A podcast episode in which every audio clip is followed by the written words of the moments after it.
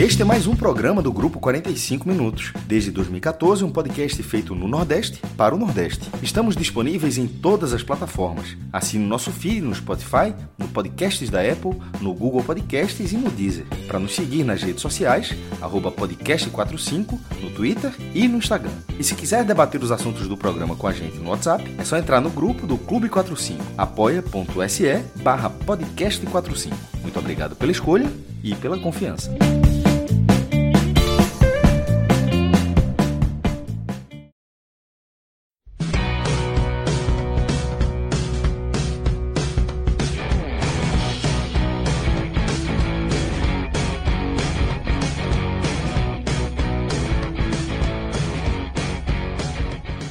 Galera ligada aqui nos canais do Grupo 45 Minutos, começando mais um telecast, hoje com rodada cheia.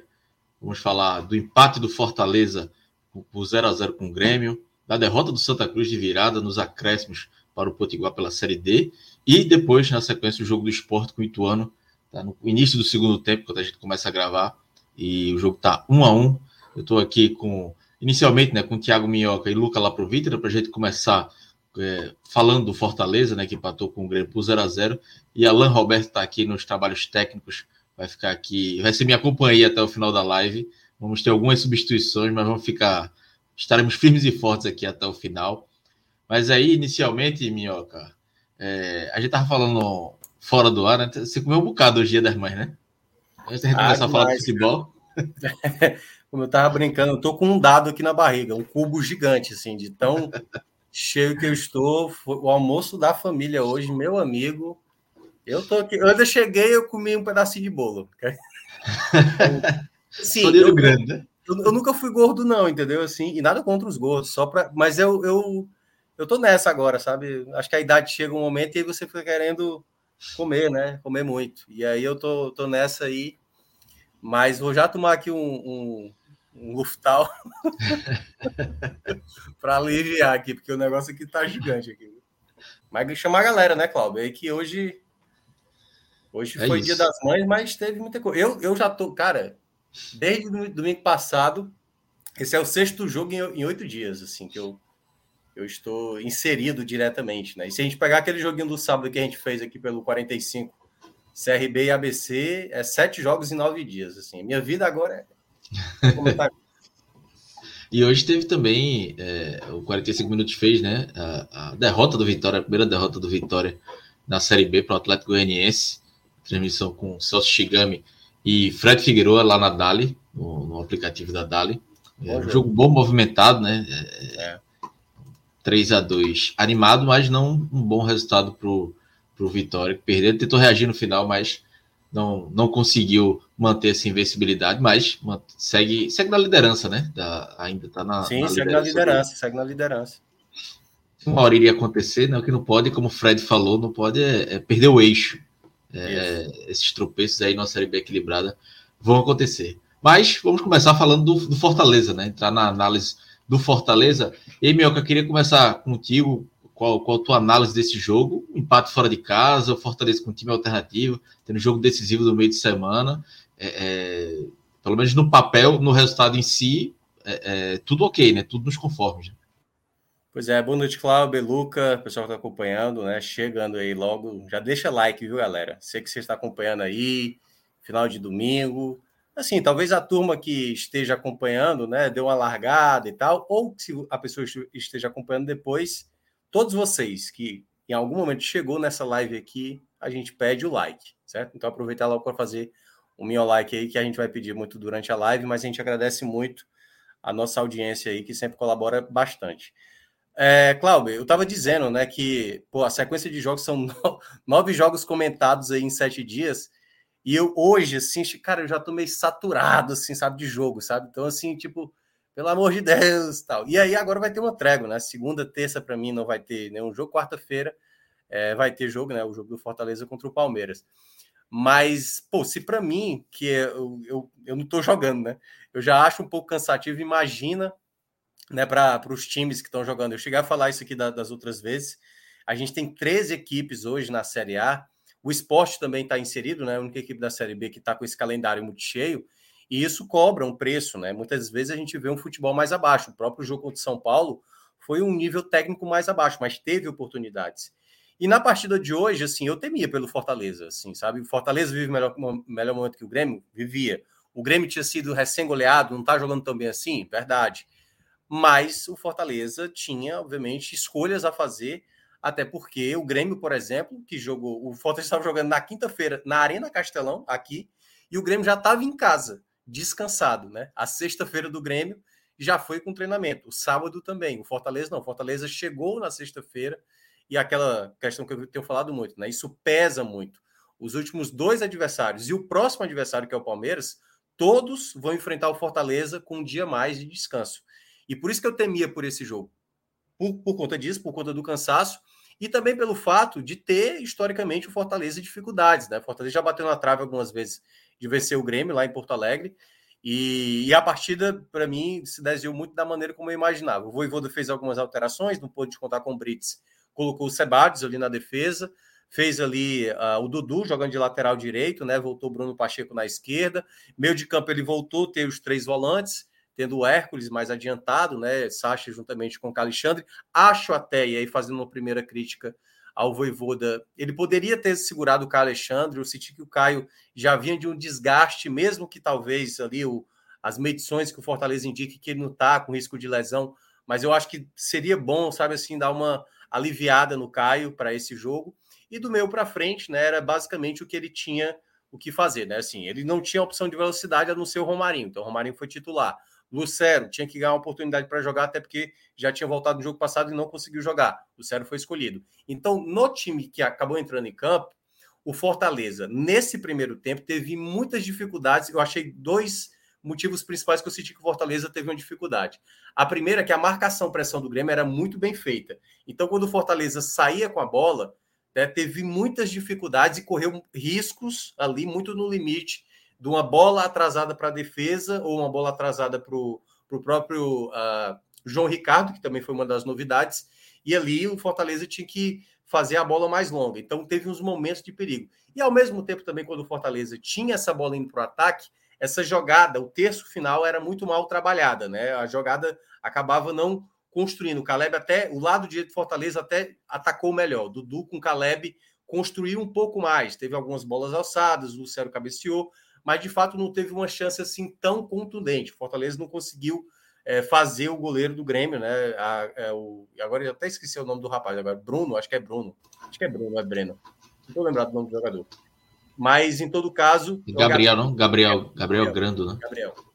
O Gabriel, por exemplo, foi mero espectador, né? Ali teve alguns sustos, mas na prática não chegou a trabalhar em si. E aí, obviamente, o Grêmio, né, por outro lado, ele chegava com muito perigo. Logo no começo da partida, o Grêmio fez uma ótima jogada tabelada, em que o, o João Ricardo teve que aparecer a primeira vez e ficou insistindo. Então, era um jogo difícil para o Fortaleza. O Grêmio, que tinha, né, como eu falei, teve um dia a mais para se preparar para esse jogo ele teve ainda, né? Ele poupou jogadores contra o Palmeiras e voltava, por exemplo, o Soares, né? O PP estava retornando depois de um tempo lesionado.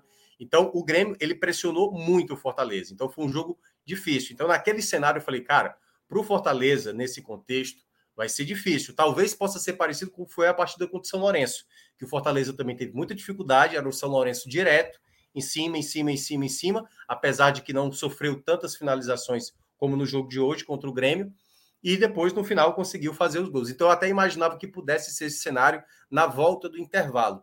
É, alguns jogadores estavam bem abaixo, mas a gente vai deixar isso mais para as análises individuais. Mas na soma geral, o segundo tempo ele ficou um jogo muito mais de laica, que aí foi quando o Fortaleza melhorou. Acho que o Fortaleza, o Voivoda ajustou mais o time, algumas coisas objetivas que o Fortaleza precisava ser. E aí, por exemplo, né, muitas jogadas pelo lado esquerdo com o Romarinho começaram a surgir algo que o Fortaleza, como não tinha peça de substituição, ele tinha essa possibilidade de fazer com o Romarinho a jogada mais aguda e foi assim que conseguiu fazer na, no começo do segundo tempo. Da metade em diante, quando o Fortaleza, né, o Voivoda começou a trocar as peças, o Fortaleza também teve chance. Pikachu, por exemplo, teve uma oportunidade, teve outras, mas o jogo ele ficava meio.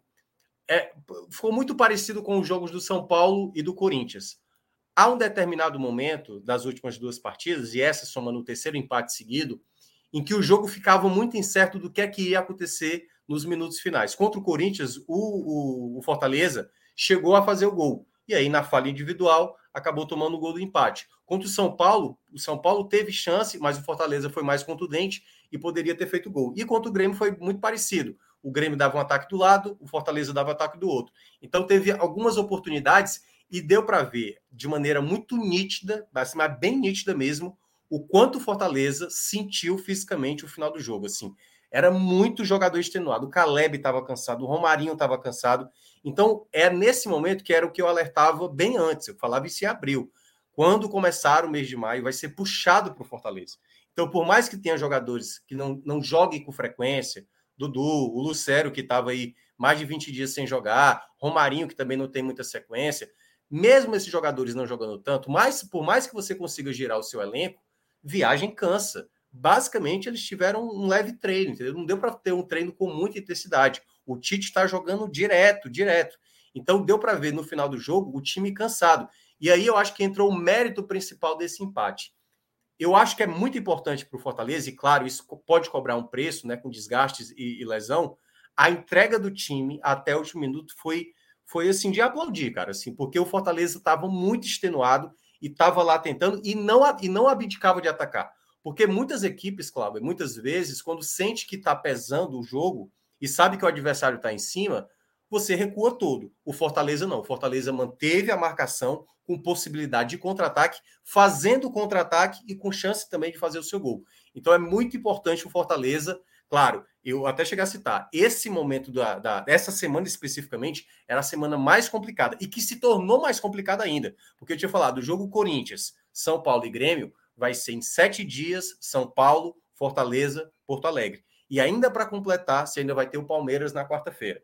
Então, assim, é a semana mais complicada, nessas, esses 10 dias mais complicados para o Fortaleza. E aí o Fortaleza até agora saiu com esses três empates, poderia ter sido melhor, é verdade. Acho que principalmente o jogo contra o Corinthians, em que ele vencia e deixou escapar a vitória.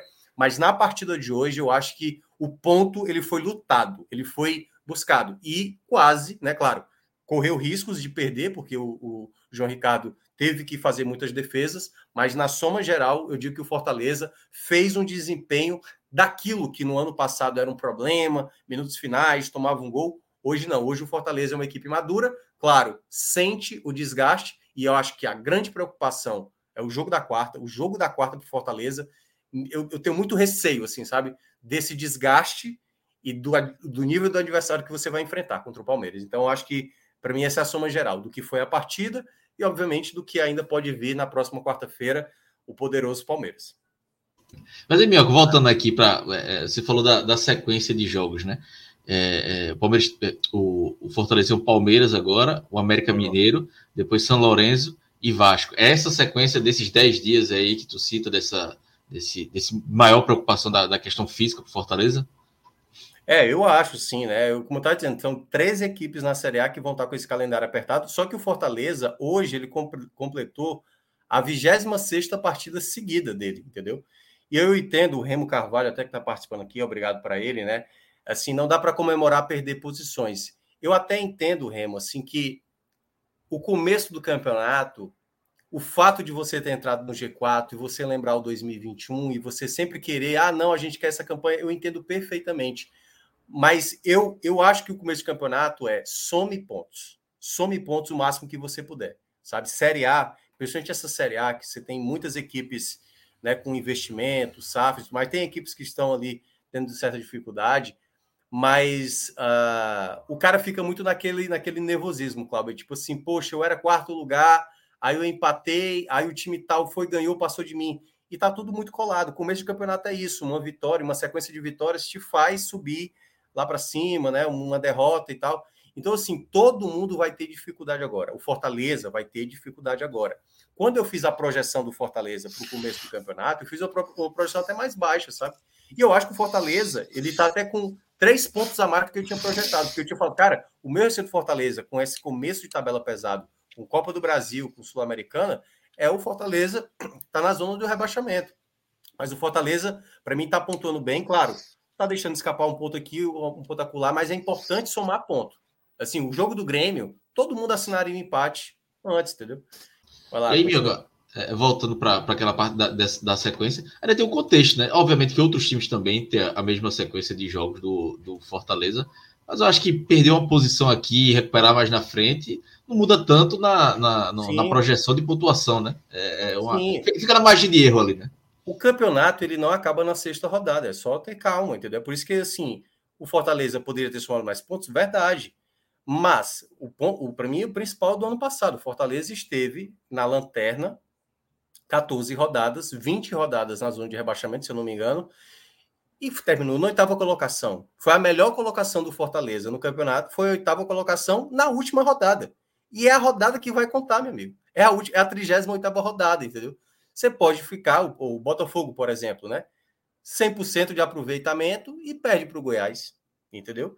Então, assim, não é algo tão simples, não é de uma maneira tão tranquila assim você analisar eu, eu não gosto de analisar a posição nesse momento. Eu sempre acho que assim, você precisa abrir uma margem para a zona do rebaixamento, o primeiro objetivo, né, que é a permanência, e depois você vai aumentando pontos. Então, quando você olha o cenário do Fortaleza do ano passado, claro que foi o pior cenário possível, né? O time largou muito mal e também não pode se basear pelo pior cenário que foi no caso do ano passado, mas você precisa, obviamente, somar pontos. Então, é por isso que às vezes é, essa mensagem que o Remo colocou, é, eu entendo do lado do lado como campeonato, mas eu acho que o ponto esse tem que ser comemorado. O, os pontos que tem que ser lamentados são os pontos que eles perderam contra o Corinthians.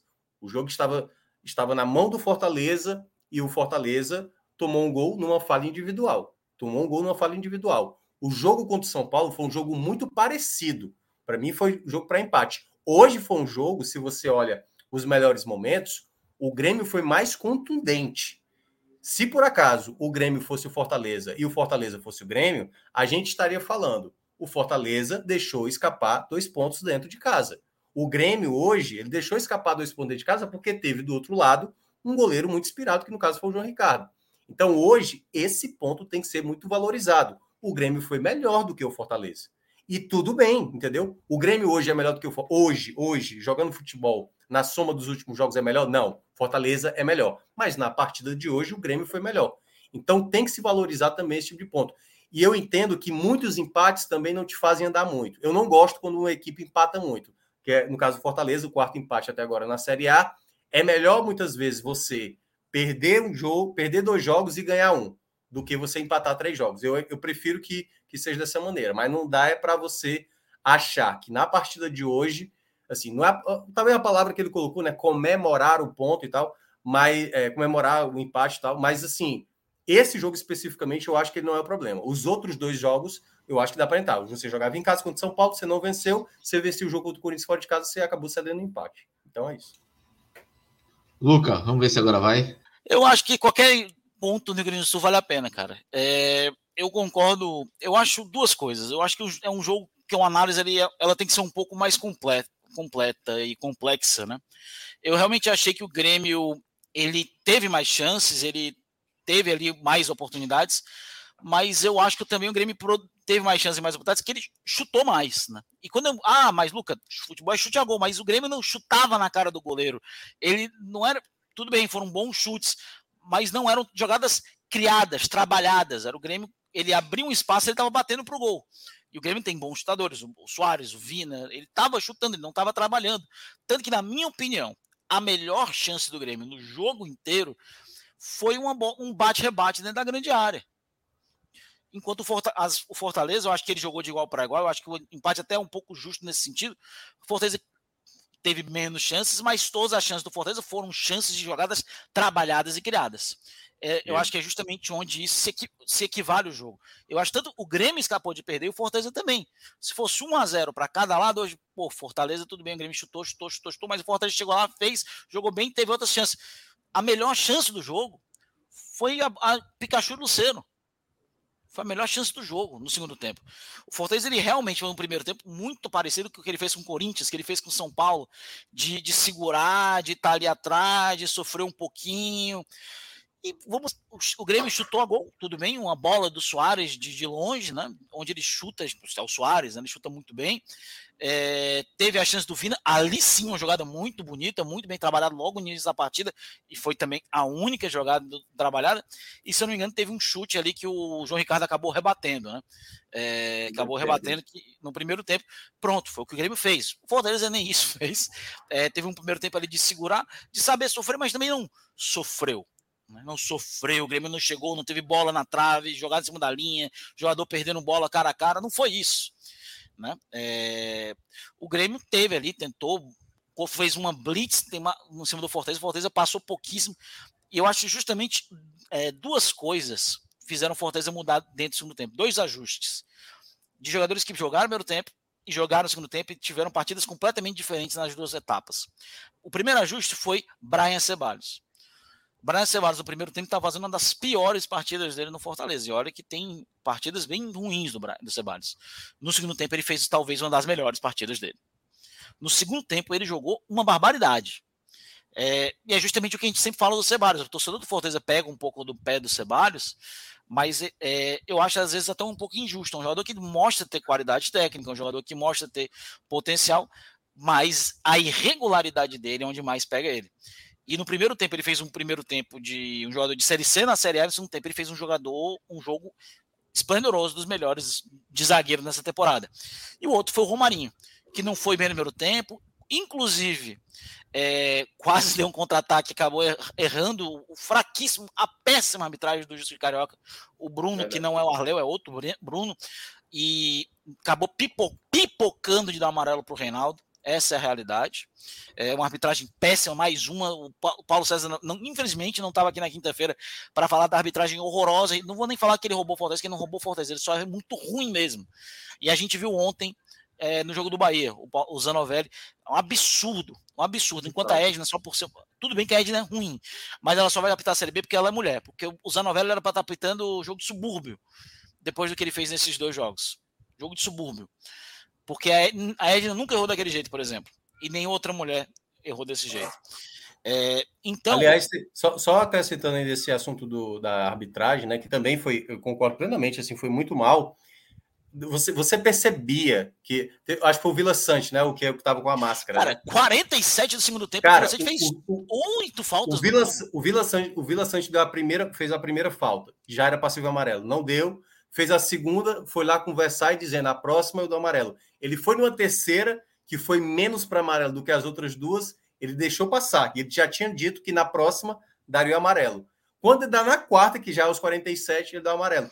E aí o Sacha, que tudo bem, a do Sacha foi para amarelo também, certo? Que era uma jogada de ataque do, do Grêmio.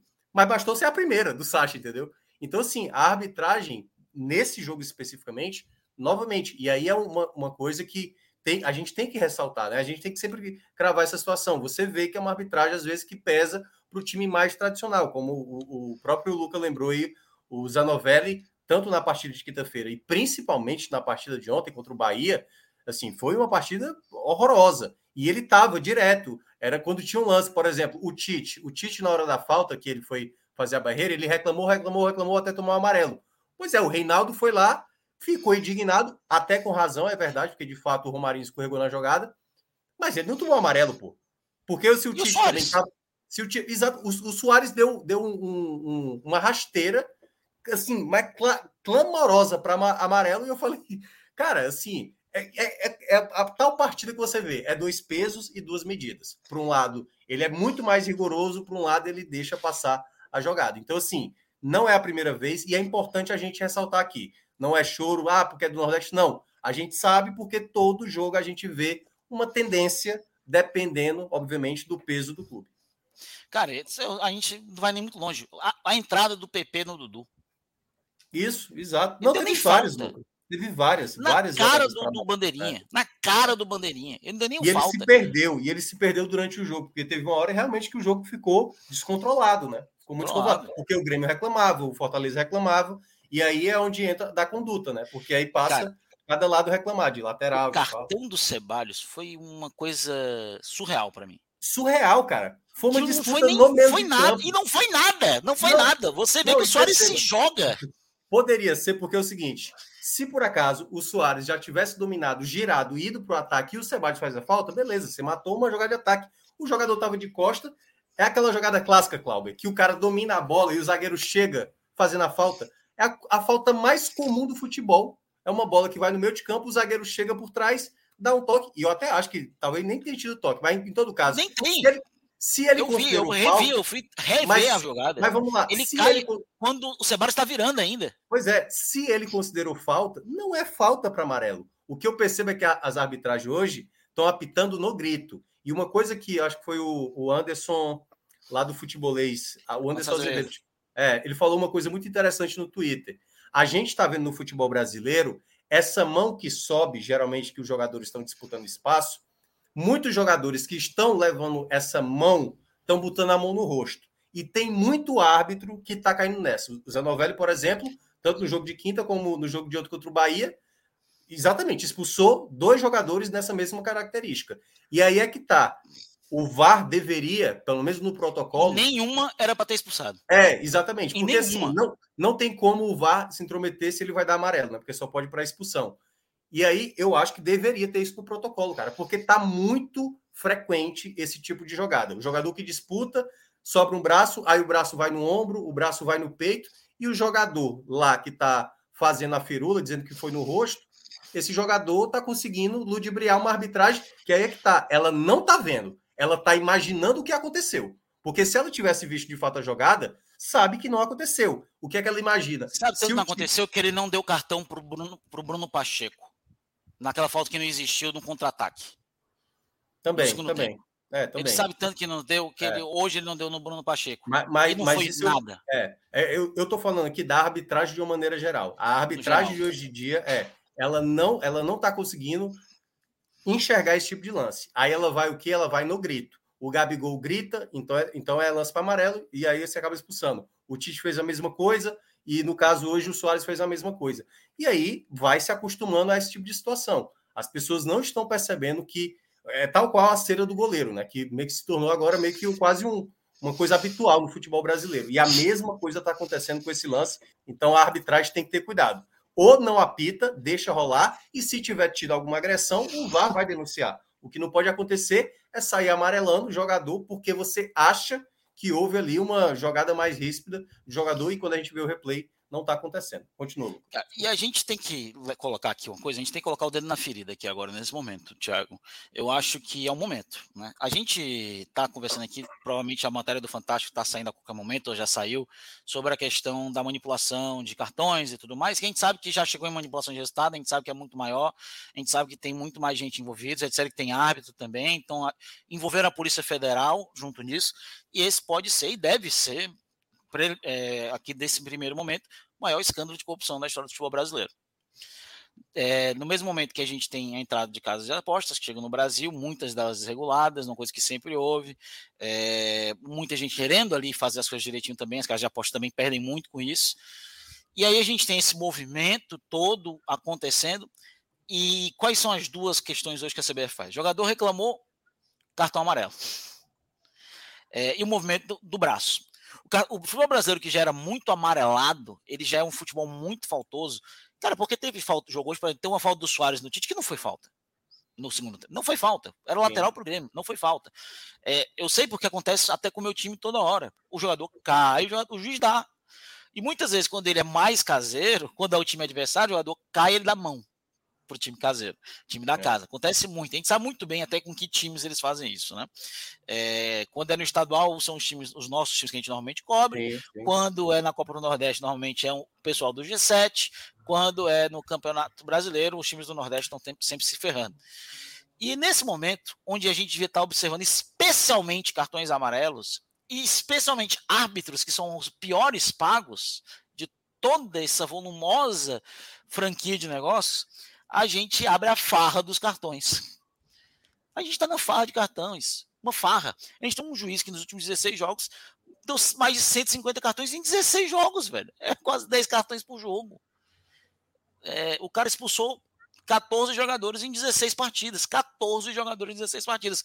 É uma farra. Eu não estou dizendo que ele é culpado de nada, mas é uma farra de cartões num país que just... descobre o principal escândalo de corrupção da história do seu futebol em cartões e a própria confederação, comissão de arbitragem dá motivos para esses cartões, os jogadores dão motivos como essas coisas, não se cria um VAR, não se cria um repertório. A própria CBF diz que vai esperar as investigações para tomar qualquer providência em vez de ajudar, em vez de proibir, em vez de coibir. Não vi nenhuma das duas ligas de clube. Quando a gente falava um ano atrás, é, o Minhoca teve comigo um, um, dois anos atrás, lá no Expresso Tricolor, para a gente falar de liga, de direito de transmissão, papapá. E a, gente, e a gente criticava a liga, justamente a primeira coisa que a gente criticava era: todo mundo está falando de transmissão, ninguém está falando de logística, ninguém está falando de quem é. vai punir doping, de quem que vai punir é, manipulação de resultado. Está todo mundo falando da última coisa que deveria ser falado. Porque existem N coisas. Beleza, você quer saber quanto é que você vai ganhar quando fazer uma festa, mas antes de você fazer a festa e poder botar todo o dinheiro que você vai gastar, ganhar nela, você tem que preparar ela, né? Você tem que saber onde é que você vai comprar as coisas. E é justamente isso que a gente criticava. E hoje, no momento em que a gente tem essa maior situação, a gente tem o principal centroavante do Brasil nos últimos quatro anos fazendo gracinha para levar jogador expulso, não tem a comissão de arbitragem é, elaborando protocolo de arbitragem, é, é, protocolo de VAR. Cara, teve cartão agora esses dias, acho que foi do Fluminense, acho que foi do André do Fluminense, que foi expulso porque ele disse que o juiz era, era ruim. Tá na súmula. O cara disse, expulsei o juiz porque ele, me, ele disse que eu era ruim. O cara foi expulso por isso. Tá na súmula, escrito. Ou as confederações, os clubes se tocam do que está acontecendo, e isso não passa só pelos clubes do Nordeste, passa especialmente para a galera que diz que coloca o dinheiro na mesa, né? Mas se eles são os beneficiados, por que, que eles, diabos, iam querer mudar alguma coisa, né? Os dois maiores beneficiados foram beneficiados ontem e hoje, né? Claramente nas suas partidas. É, e falando do jogo, cara, foi um jogo bom, foi um jogo legal, foi um jogo interessante, gostoso de ver. Claramente eu vejo o Fortaleza mais seguro, mais tranquilo, mais organizado é, do que em outros momentos. É, eu estava olhando hoje aqui, fazendo uma leve pesquisa de jogos que o Fortaleza venceu em outras capitais. E é muito curioso que eu estava olhando os jogos de Série A de 2003, 2005, 2006, 2019. Cara, era muito raro o Fortaleza conquistar pontos fora de casa. O Fortaleza conquistou 5 de 9 esse ano. O Fortaleza conquistou 5 de 9 esse ano no Brasileiro. O Fortaleza nunca começou tão bem o Campeonato Brasileiro fora de casa. Claro, são muitos empates. E a sensação que o torcedor do Fortaleza tem até agora é os quatro jogos que o Fortaleza não, não ganhou, ele podia ter ganho. É justamente aí que o, o torcedor do Fortaleza está um pouco engasgado, porque ele fica imaginando, por exemplo, se o Fernando Miguel não falha na, no, é, na segunda-feira, fica imaginando se não tivesse a expulsão que quebra tudo, na expulsão injusta do Brits na, na quinta, se não tivesse cochilado no gol do Inter naquela estreia, se o Pikachu bota a bola um pouquinho mais forte, apesar que eu acho que o gramado atrapalhou o Pikachu naquele momento no gol de hoje. Então o torcedor do Fortaleza está ali, assim, querendo aquele momento, aquela vitória espetacular fora de casa.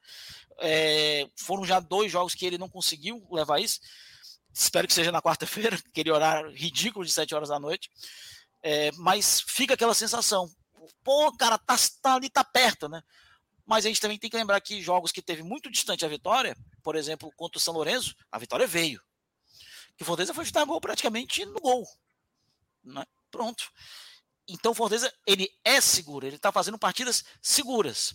É, entre jogar para vencer, da forma que o Fortaleza muitas vezes jogou fora de casa, e perder, como o Fortaleza na maioria das vezes perdia, eu prefiro estar tá sempre levando esses pontos que ele está levando agora. É, o Fortaleza está passando até o dia 10 de junho. Até o dia 10 de junho. Tem aí mais 30, 25 dias. São mais oito jogos. Vai ser porrada até lá. São oito jogos difíceis, o, é, complicados. Porém, aí o Fortaleza vai ter 10 dias para descansar entre o jogo do Botafogo e do Cruzeiro.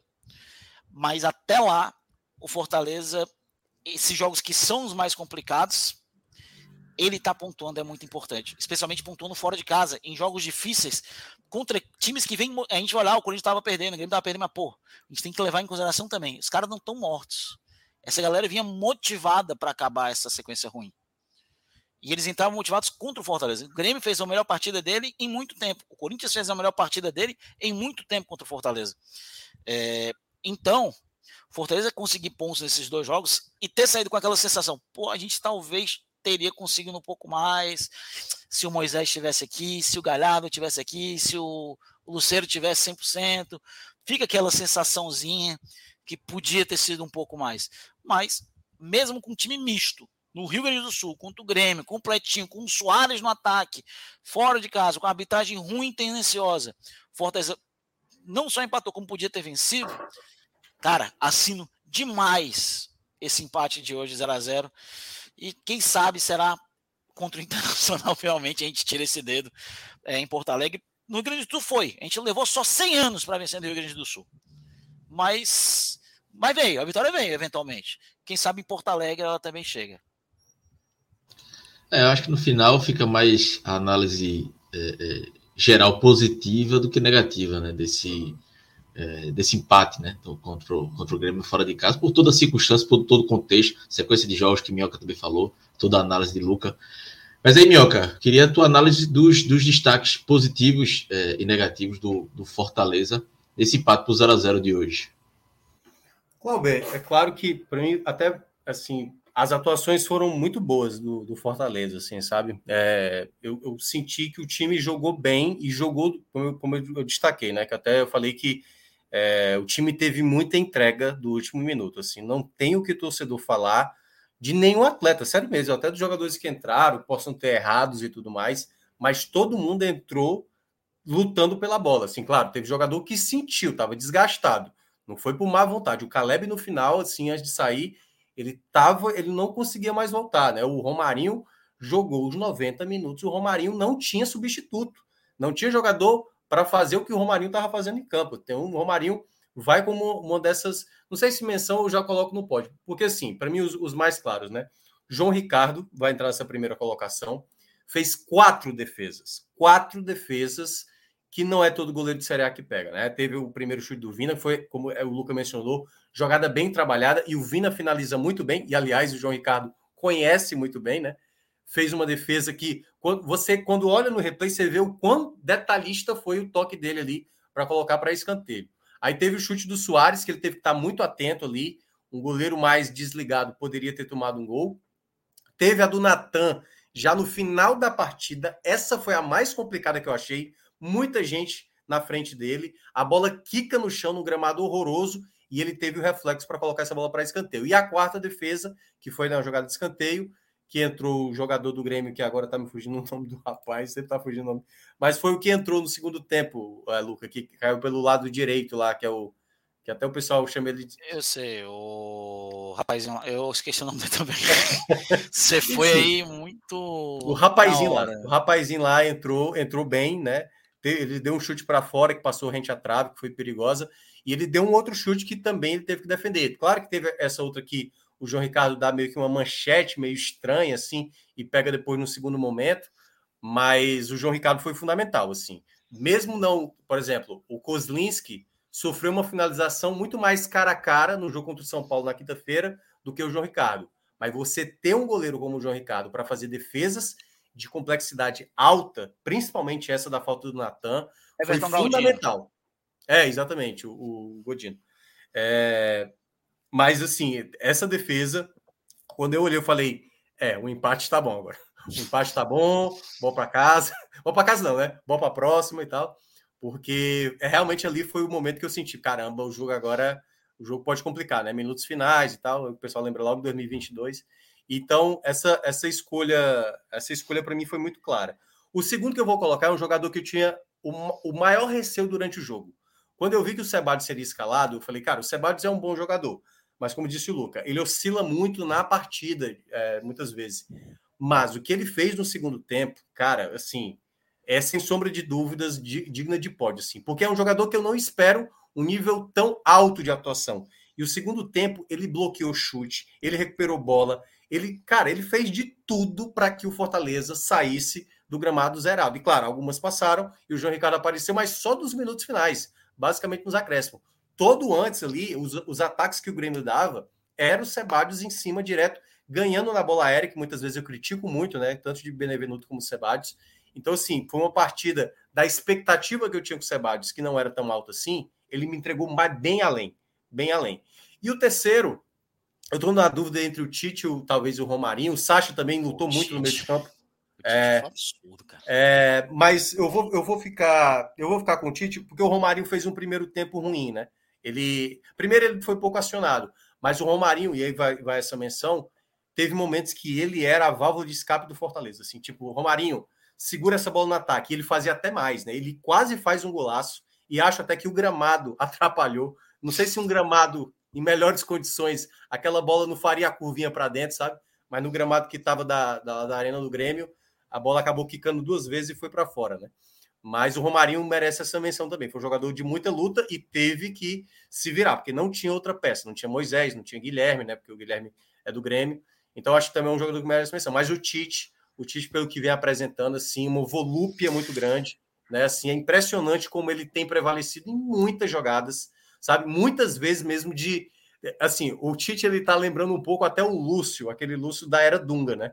Que era aquele zagueiro que além de ser o, o melhor da defesa ali para tirar, porque também tinha uma dupla absurda com o Juan na época, né? Era um jogador que pegava a bola e ia para o ataque. E o, Tite, e o Tite está fazendo isso. Vou botar aqui só um parênteses, mas tenha calma, Tite. Não precisa fazer sempre, não, sabe? Porque às vezes ele vai para o ataque e se perder uma bolinha, Aí você tem uma, um espaço Teve no segundo tempo, né? Que o Lucero cruzou para ele no segundo tempo. Ele, ele, chegou e o cara tirou e é. deu um contra-ataque. É. E o Ceballos foi cortar é. lá na defesa. Assim, eu cara, sei que ele tá muito bem, mas ele tem que ver que a idade dele, com essa sequência de jogos pesada, isso pode pesar. E ele tá sendo muito importante. Acho até que Fortaleza tem peças interessantes que a gente ainda precisa ver, né? O Bernardo Chapo, o Alex e Vinícius, mas o Tite está jogando também uma barbaridade. Eu vou colocar na terceira colocação. Ele poderia. Eu acho até que ele jogou mais do que o Sebadios. Mas o Sebadios tinha expectativa tão mais baixa, me impressionou o segundo tempo dele, principalmente o quanto ele jogou. Ah, ah não, e a Luca fala os positivos, depois eu falo negativo. Eu eu vou colocar nem negativo, não. Vou dizer que no negativo só três assim que eu acho que foram um pouco abaixo, que foram o Caio, né? Acho que fisicamente ele sentiu um pouco. O Dudu, que não acho que ele nem foi mal, mas ele estava um pouco fora de ritmo, também um pouco desentrosado. O Fortaleza não estava caindo muito pelo lado dele, mas ele fez ali ok defensivamente. E também o Caleb também não, não jogou tão bem assim, estava um pouco bloqueado, não conseguiu fazer a partida ali melhor que ele poderia. Agora, dos três melhores, cara, eu vou começar em terceiro com com o Romarinho. Não fez um bom primeiro tempo, foi pouco acionado e por muito pouco, por sorte, um juiz ruim, ele não entregou ali um contra-ataque perigoso, mas ele, no segundo tempo ele mudou tudo para o Fortaleza. Ele foi um, a válvula de escape, ele foi o jogador que trazia para dentro, segurava o jogo. O Grêmio trouxe mais um zagueiro para o jogo, para a lateral, para segurar o Romarinho. Isso mostra muita importância dele dentro do jogo. Uma belíssima partida, um grande jogador. Menções honrosíssimas aqui a Lucas Sacha e Brian Ceballos. Em segundo, eu vou colocar sim o, o João Ricardo em segundo. É, eu acho que ele. Eu acho uma coisa do João Ricardo hoje. Ele fez grandes defesas, tecnicamente falando. Mas no momento de passar segurança, eu fiquei um pouco assim com ele, assim, a bola, aquela bola que vai no gol fácil, para defender fácil e encaixar.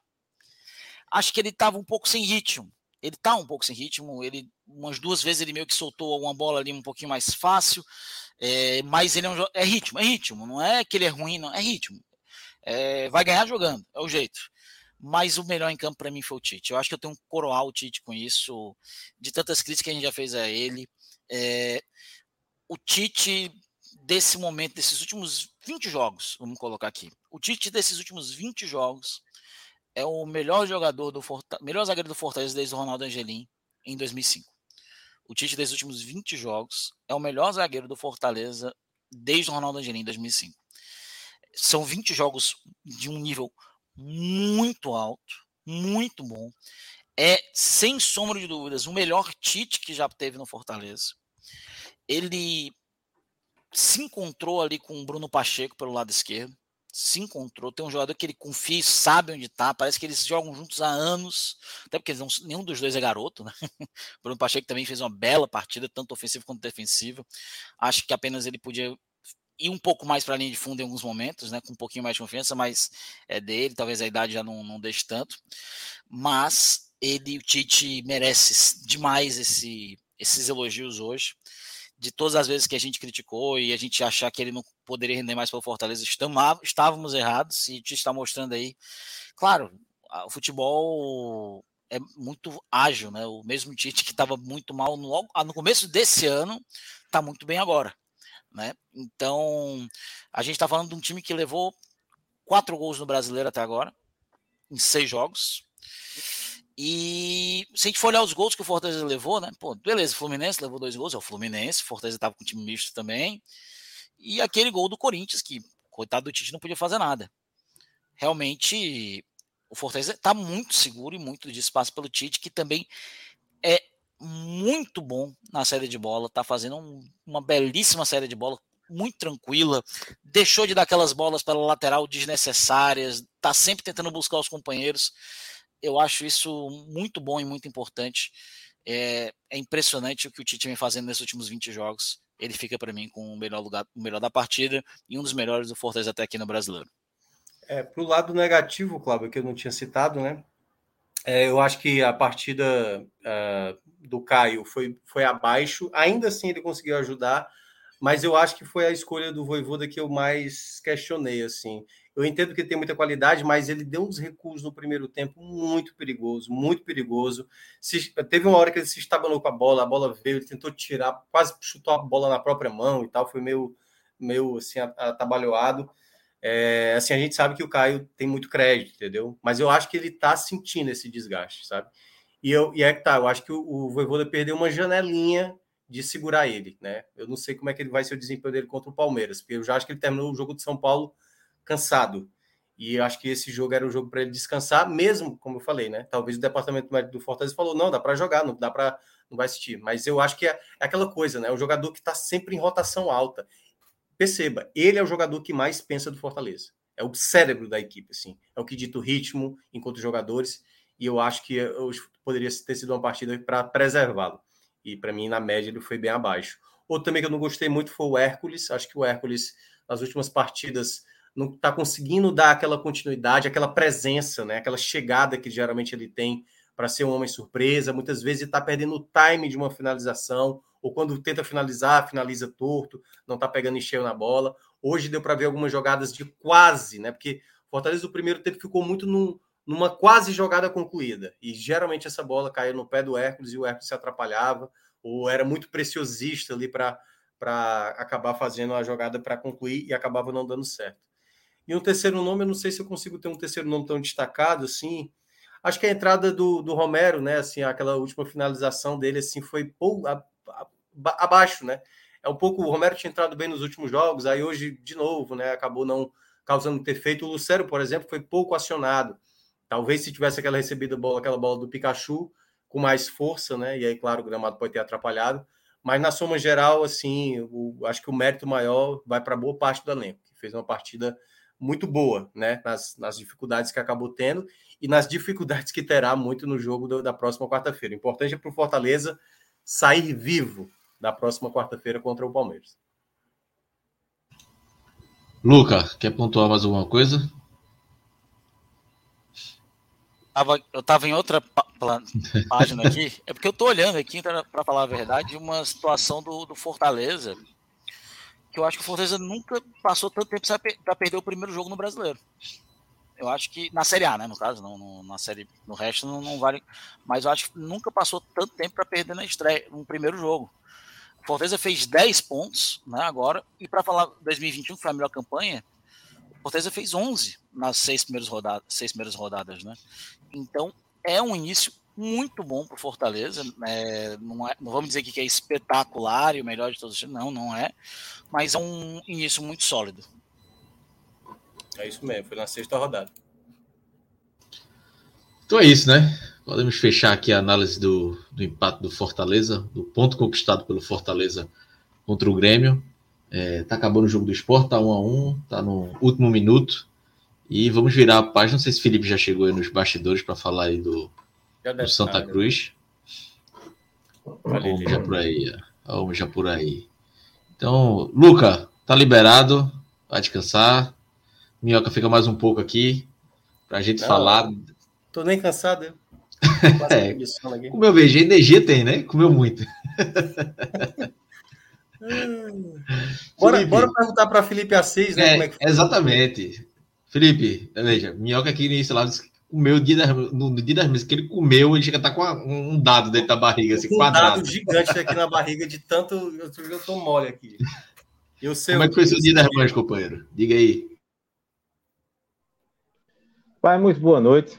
Satisfação, viu, estar com vocês aqui, mas foi tranquilo em casa, entendeu? Almocinho, coisa tranquila, né? fugindo de, de, de restaurante, rapaz. Eu, eu, eu passei num, num, restaurante lá na, na Zona Norte. E meu irmão, assim, eu tava de carro, não, não ia, tava indo pra lá, não, só tava passando por lá. E, velho, a, a, a, fila que tinha, assim, de, de assim, a quantidade de carro indo para lá, Deus me livre, velho. Se de carro, a quantidade de carro tá desse jeito, imagine de gente lá dentro, né? Aí, enfim, em casa mesmo. Então é isso. Essa eu, foi a parte eu, boa, eu né? Vocês, e tranquila, né? rapaz, né? É, foi. Eu vou pedir para vocês ficarem atentos aqui, porque me parece que tem alguma coisa acontecendo com minha câmera aqui, que eu não sei o que é, porque aqui está querendo apagar. Então, se por acaso de repente eu desaparecer, vocês me dizem. Ou, é, se for o caso, eu vou ter que continuar aqui, mas talvez eu não consiga me ver. Mas, enfim, por enquanto tá ok. Eu, tá ok, né? Tá ok. Então vamos lá. Não, é, a, a, sua câmera, como é que eu posso descrever? Tá tipo. Sabe quando você, tipo assim. E o cara tá pensando, aí tá aquela nuvenzinha, a imagem tá meio distorcida, meio névoa, assim, é mais ou menos você, assim, sabe? Tipo no céu entendeu? A sua imagem, assim. Aí tem uma luz, assim, sabe? É, uma luz pelo lado. É, como, é, como, é como se Deus estivesse a seu lado, assim, sabe? Fala, Felipe, tá? Largo Nesse... Santa Cruz, Santa Cruz. A, a câmera agora eu acho que parou, viu? E travou, exatamente. Foi Deus, chamou. Deus chamou, né?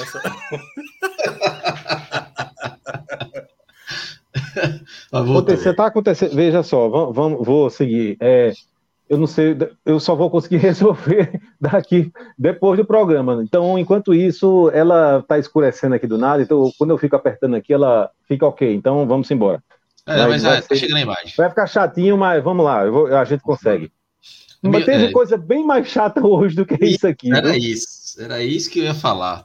O jogo hoje, entre aspas, as escuras, né, que não, te, não teve transmissão da TV. Eu, pelo menos, acompanhei na, na Rádio Jornal. É, é, fica até difícil né, de, de, comentar, mas, Felipe, o Santa Cruz perdeu por 2 a, 2 a 1 né, de virada, saiu na frente é, com o Pipico, é, o Potiguar empatou com o Romeu, né, aí no 18 minutos do segundo tempo, e aí nos acréscimos, Vitinho é, é, faz o gol em 50 minutos. Eu vi, vi os gols no Instagram do, do, da Rádio Jornal, não sei se você viu, Felipe. O segundo gol é de uma falha defensiva bizarra do Santa Cruz, né? Mas antes de entrar nessas, nessas falhas, é, é, até no jogo às escuras, o Santa Cruz dá perrer, né? O cara pensa, não, vou ouvir pelo rádio, pelo menos vou assistir. A raiva podia ser menor, mas está longe disso, né? É, tá longe disso, porque você só fica lá escutando e, enfim, e é, às vezes o, o, negócio é tão feio que, que pelo rádio, né, você já imagina que, que, que, que é, os erros estão acontecendo ali, enfim, é, é Vai desenhando na sua cabeça, que... né? Imaginando como é que tá sendo. É, né? exatamente. E como, honestamente eu não sei o que é pior. Se essa dúvida, né? Como é que tá, rapaz, tá ruim, você começa a, a fazer todo o desenho, né? Ou se é você assistindo e, e comprovando aquilo que você imaginaria que estava acontecendo se você não estivesse vendo o jogo, né? Eu não sei o que é pior. Mas, não, mas assim, brincadeira, é claro que você assistir um jogo, você acompanhar um jogo única e exclusivamente é, pelo rádio, no ano de 2023 fica bem complicado, porque se fosse alguns anos antes era normal, né? Mas assim, uh, é difícil a gente ter uma, realmente uma, uma visão muito clara do que aconteceu, né? A gente consegue imaginar, a gente consegue ter indícios né, é, é, de onde do, do, do, do de onde ter, qual foi a falha, digamos assim, né? O que foi que aconteceu de errado para você não segurar a vitória? né? Mas são coisas que você vai imaginando e são indícios, né? A visão, claro, fica um pouco comprometida. Mas assim, resumindo, velho, em nenhum campeonato, certo? Você tem o direito de vacilar. Quando você está almejando alguma coisa grande, se você quer ser o campeão brasileiro, né?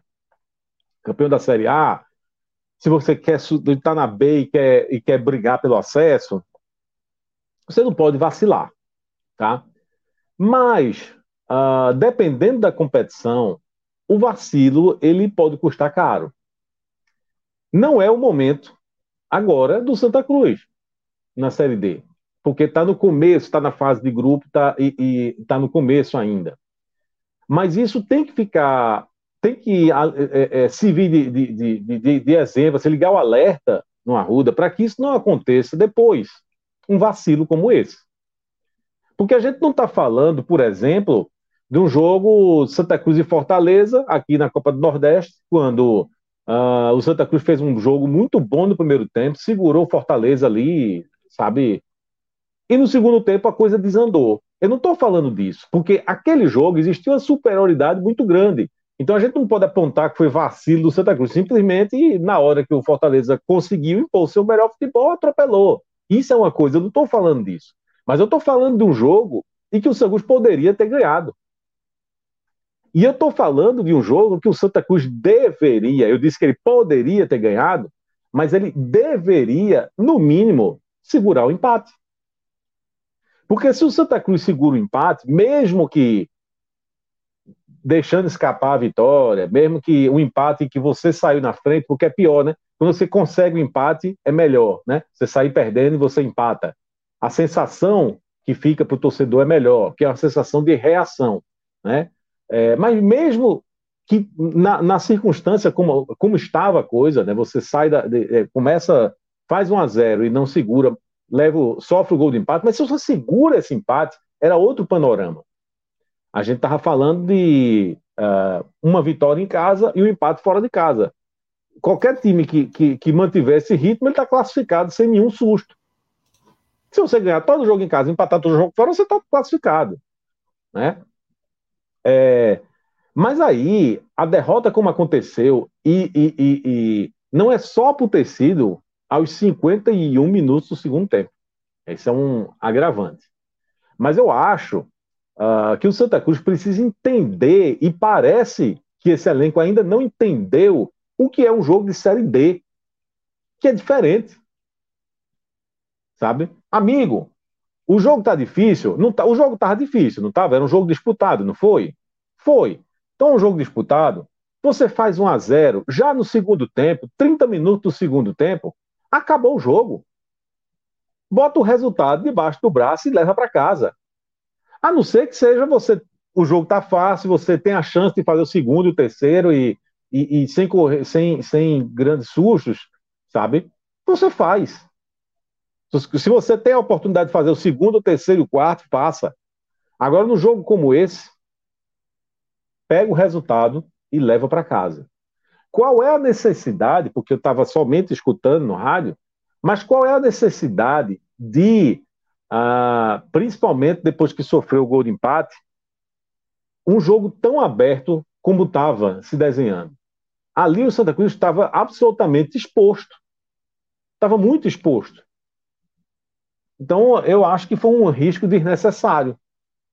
Sabe? Não havia desespero. Não havia esse desespero. Era segurar o empate, leva para casa o empate. Era quatro pontos em dois jogos, está ótimo. Eu lembrei aqui que no ano passado o Santa Cruz em três jogos tinha um ponto. Né? Então acho que, em primeiro lugar, precisa entender qual é a competição que você está disputando. Porque no futuro, primeiro que, que, que é um mata-mata mais curto, é uma fase de grupo bem mais curta. Certo? Porque quando você joga uma, um, um, uma competição de pontos corridos, né, e você vacilou aqui, eventualmente, você tem muitos mais pontos a disputar e, consequentemente, mais chance de recuperar, se recuperar daquele vacilo que você cometeu. Num jogo de série, não, não competição como a série D, não. A fase de grupo, de grupo é bem mais curta. E mais para frente você vai decidir o acesso em mata-mata. Então você não pode vacilar. Você tem que treinar. E, e, entendeu? Então a fase de grupo ela tem que servir para isso também.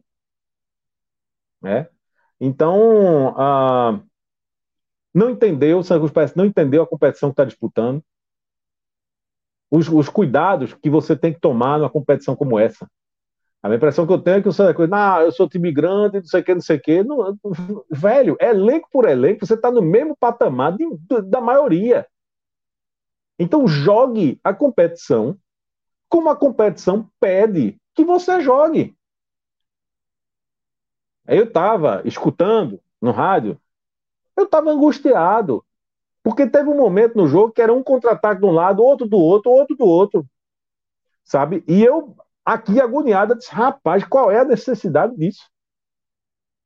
Qual é a necessidade disso? Até que aconteceu. O que o, o, o, o sabe? É, é um castigo, parece que é um castigo. Aí foi lá e, e sofreu a derrota. Uma derrota que me lembrou, é, guardadas as devidas proporções, a, a uma derrota para que sofreu para o Ferroviário na Copa do Nordeste, que era um jogo muito difícil fora de casa, bem mais difícil, em tese, bem mais difícil do que esse. É, e o Santa Cruz fez 1 a 0 um jogo que ninguém estava acreditando, fez 1 a 0 e aí no fim do jogo é, levou, sofreu o empate e, e, e, levou a virada no fim do jogo. Né?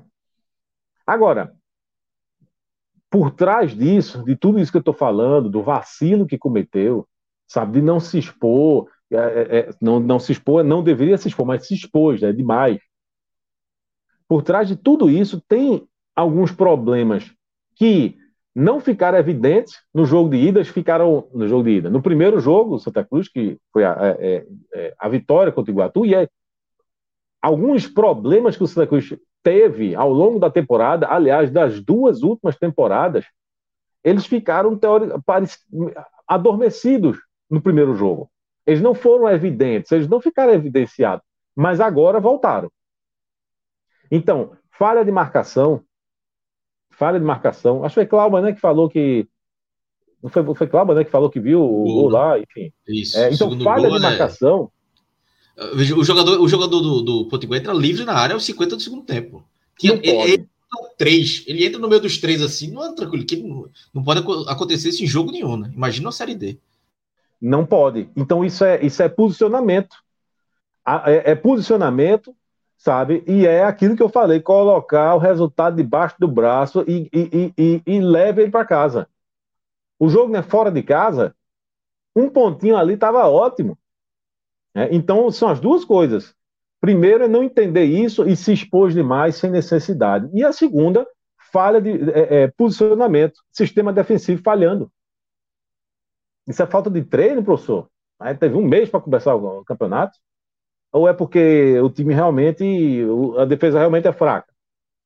O sistema defensivo é fraco e isso o torcedor que se acostume, porque isso vai acontecer outras vezes. Mas foi uma falha grotesca.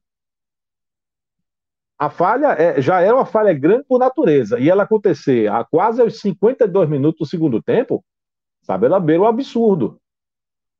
Mas esse não é o único problema que, que, que ficou evidenciado nesse jogo. Tem outro probleminha também. Rapaz, o, o Santa Cruz não tem quem faça gol.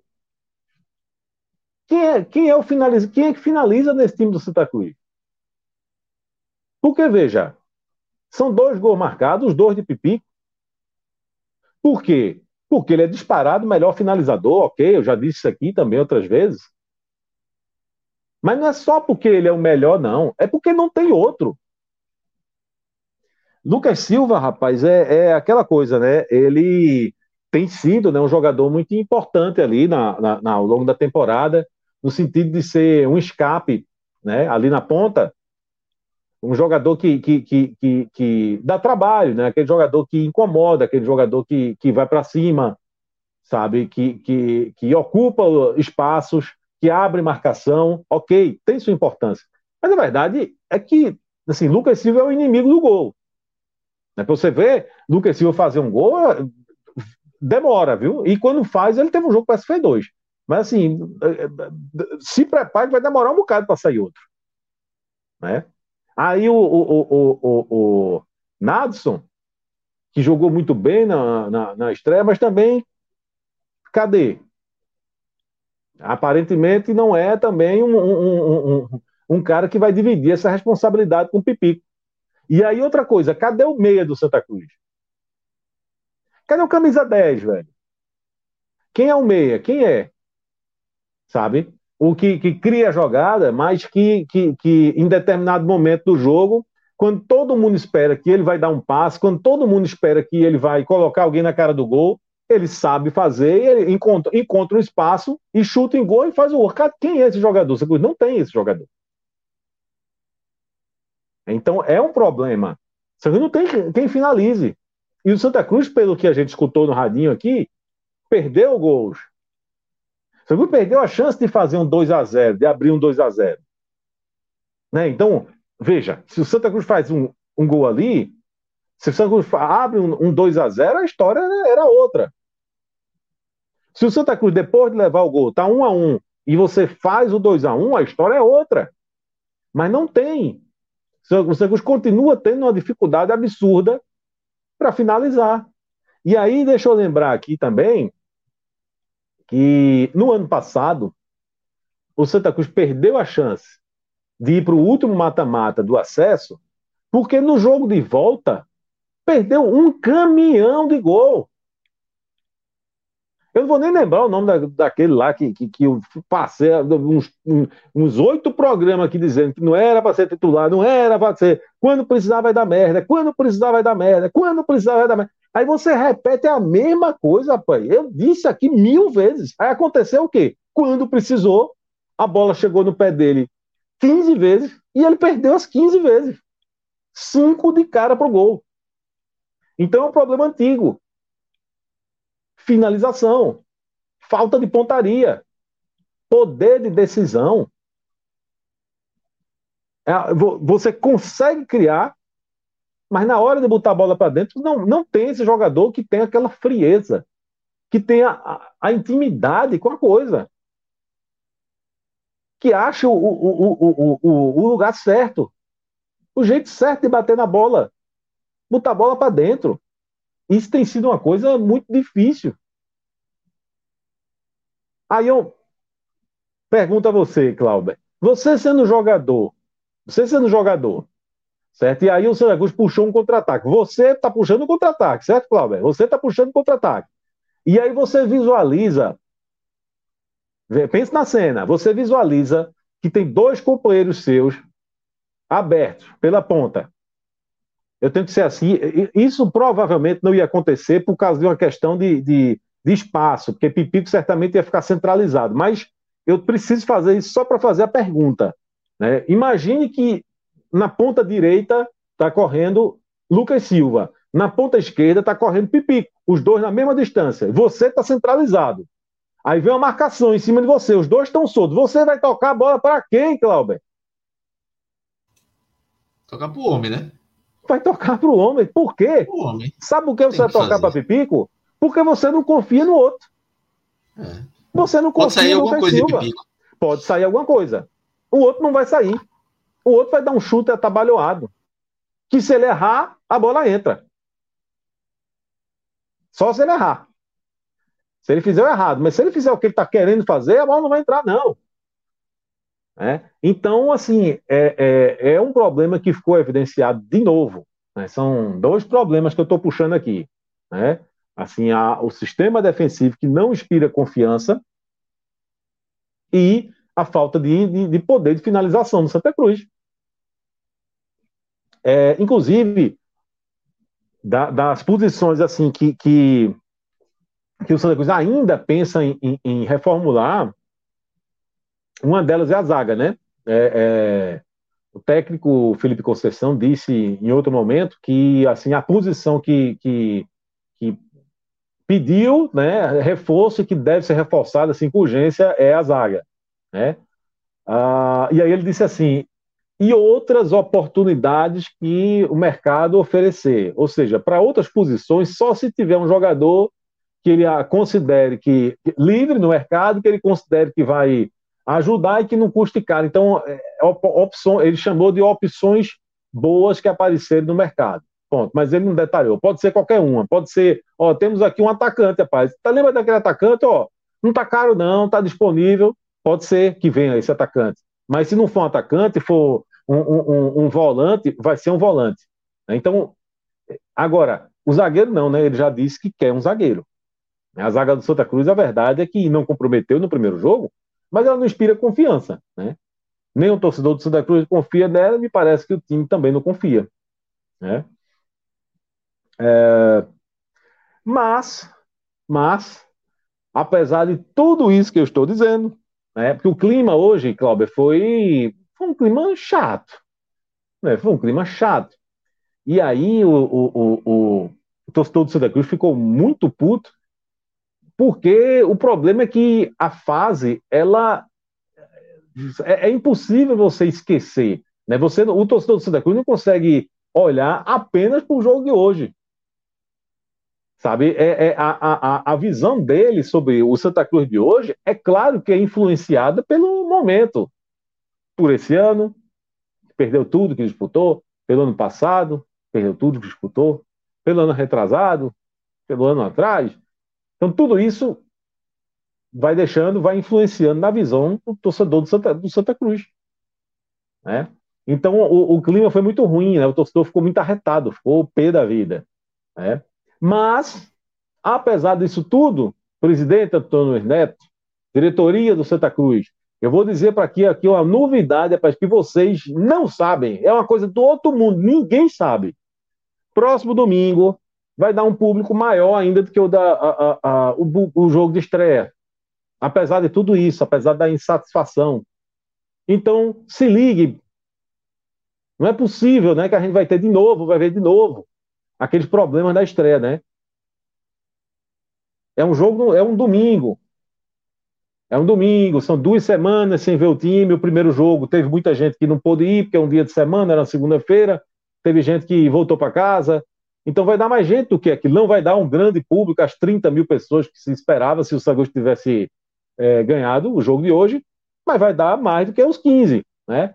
Então, a atenção, tá, Santa Cruz? Vamos, vamos é, é botar catraca para funcionar, vamos abrir portão e não precisa tratar o torcedor, sabe, como. É, enfim, eu não vou nem dizer gado, porque o gado merece ser tratado desse, né, do jeito que o torcedor do Santa Cruz foi tratado, né? Então, se liga, pelo amor de Deus, viu? É, Minhoca tá aqui nos bastidores e a gente não sabe se Alan tá com zero grau, se cochilou, se saiu. Mas eu ia chamar a Minhoca para falar da, da classificação, é, Felipe. E assim, e aí. Opa! O voltou aí. aí, ó. Olha aí. Acordamos Alan, acordamos Alan. É, acordamos Alan. Acho que ele estava só ouvindo quando, quando eu falei o nome dele, ele despertou. É, exatamente. E aí, Minhoca, é, é, Santa Cruz está no grupo A3, né? Tá com três pontos.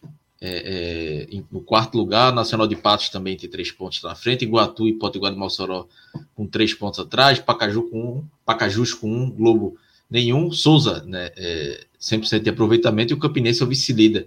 Um, Companheiro, um... deixa eu, desculpe, eu vou pedir, eu vou pedir para você repetir, por favor. Vamos lá. Vou, vou, fazer por ordem, que eu acabei fazendo começando pelo Santa Cruz. Vamos lá. Souza, seis pontos em primeiro. Campinense, segundo, com quatro pontos. Aí vem quatro times com três pontos. Né? Nacional de Patos em terceiro, Santa em quarto, é, é, Iguatu em quinto, Potiguar de Mossoró em sexto. Pacajus é o sétimo com um ponto e o Globo é, nem um ponto até agora. É, Souza, o único com 100% de aproveitamento. O Globo do grupo, né? Com, com ainda não pontuou. É, o Campinense goleou, né? O Campinense goleou hoje. É, o Globo. Foi o Globo 4x0, todos os gols é, no segundo tempo. O Souza venceu de virada e manteve os 100% de aproveitamento. Campinense, que inclusive é o próximo adversário do, do Santos. E aí, Minhoca, a classificação tá aí. É, é, Felipe falou muito sobre a questão do, do sentimento do torcedor. Porque eu via muito, muito o sentimento dos tricolores antes do jogo era bicho certo ganhar hoje é negócio para casa cheia domingo no Arruda eu concordo com o Felipe que ainda vai dar um bom público domingo contra o Campinense. Eu tô com saudade de ver o time, mas dá uma, uma quebrada no ritmo, né? Porque, pô, uma virada, tomar uma virada aos 50 do segundo tempo, e, e por mais que ele esteja, esteja no G4 do grupo é, 3 da Série D, mas é, é início e a classificação está muito pegada, né? E deve ser assim até o final também, né? É, Cláudio, é assim, a gente estava falando aqui no começo do Fortaleza, né? Olha que coisa, Felipe Assis. A gente estava falando do Fortaleza que empatou o seu terceiro jogo seguido na Série A, está invicto na competição, acho que só o Fortaleza e o Palmeiras ainda não perderam. E o torcedor, tipo, pô, a gente está perdendo colocação. Pô, velho, mas vocês estão a parte de cima da tabela e tal. É a mesma coisa. Vamos lá, o Santa Cruz ainda está no G4.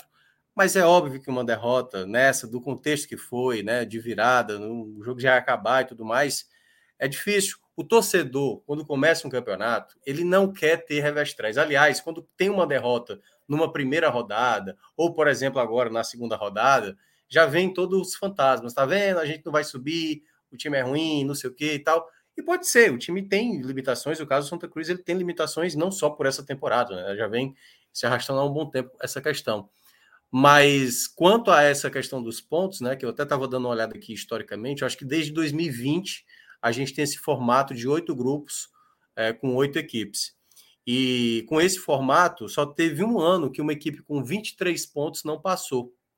Só um ano. E, e, eu acho que vai precisar até de menos. Claro que vai depender do contexto. Tem umas curiosidades nessa série D.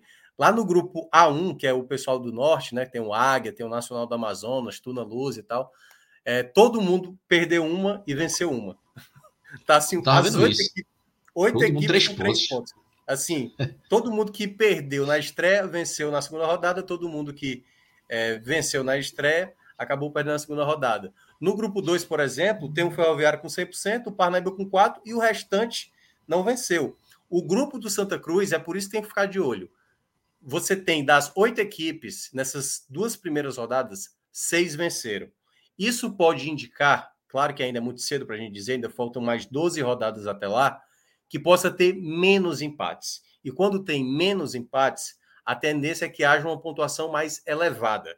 Né? Então, assim, se o Santa Cruz continuar mantendo o 100% de aproveitamento em casa, mas obviamente é aquela coisa que a gente faz, fala do FMI, né? Some todos os pontos em casa e tente somar ponto fora para você ter um bom índice uh, para avançar.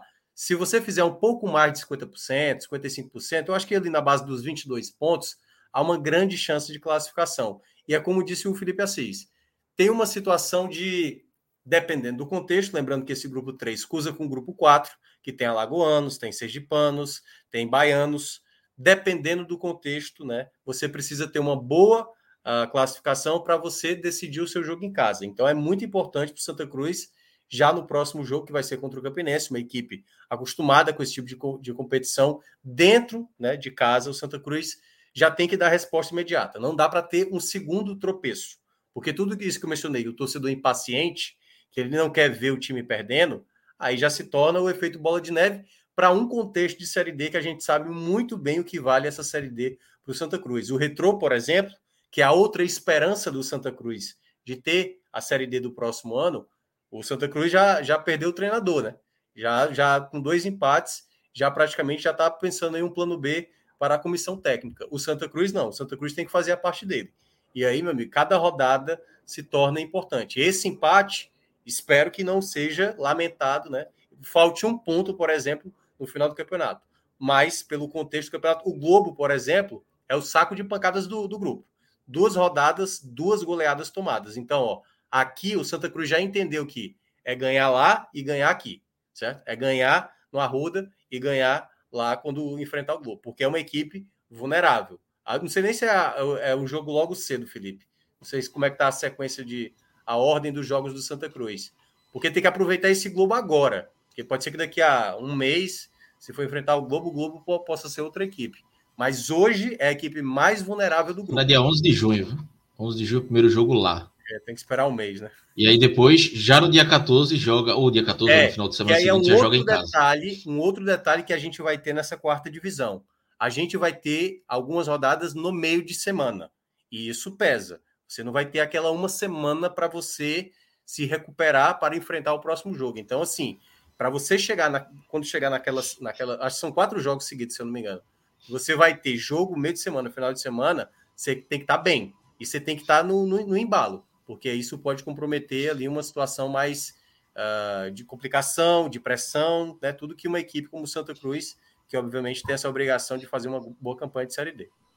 Ô Minhoca, o Globo, a pergunta é, é bom você ter um saco de pancada no grupo? Depende.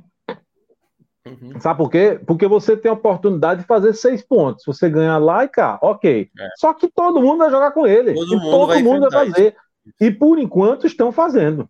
Dois já fizeram. Né? Dois é. já ganharam do Globo. Então, assim, é cuidado, porque né, o Santa Cruz tem que tomar cuidado. Porque tá todo mundo tirando ponto, não, tirando ponto, não. Todo, todo mundo ganhando ponto em cima do Globo. Aí não vai ser o Santa Cruz o time que vai deixar de fazer isso. Então, ok, tem esse. Vai jogar duas vezes com o Globo ainda.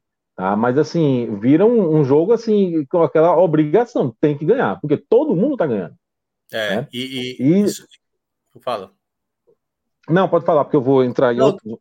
É, o que eu ia falar é que to... os jogos estão muito ali no detalhe, entendeu? O próprio jogo do Santa Cruz, 1x0 sobre o Iguatu. Iguatu foi lá, 1x0 sobre o Nacional de Patos. Nacional de Patos, 2x0 sobre o Potiguar. O Potiguar vai ganha do Santa Cruz. Ah, o Pacajus, por exemplo, vencia o Souza, tomou a virada e empatou com o Campinense, que é o próximo adversário de Santa Cruz.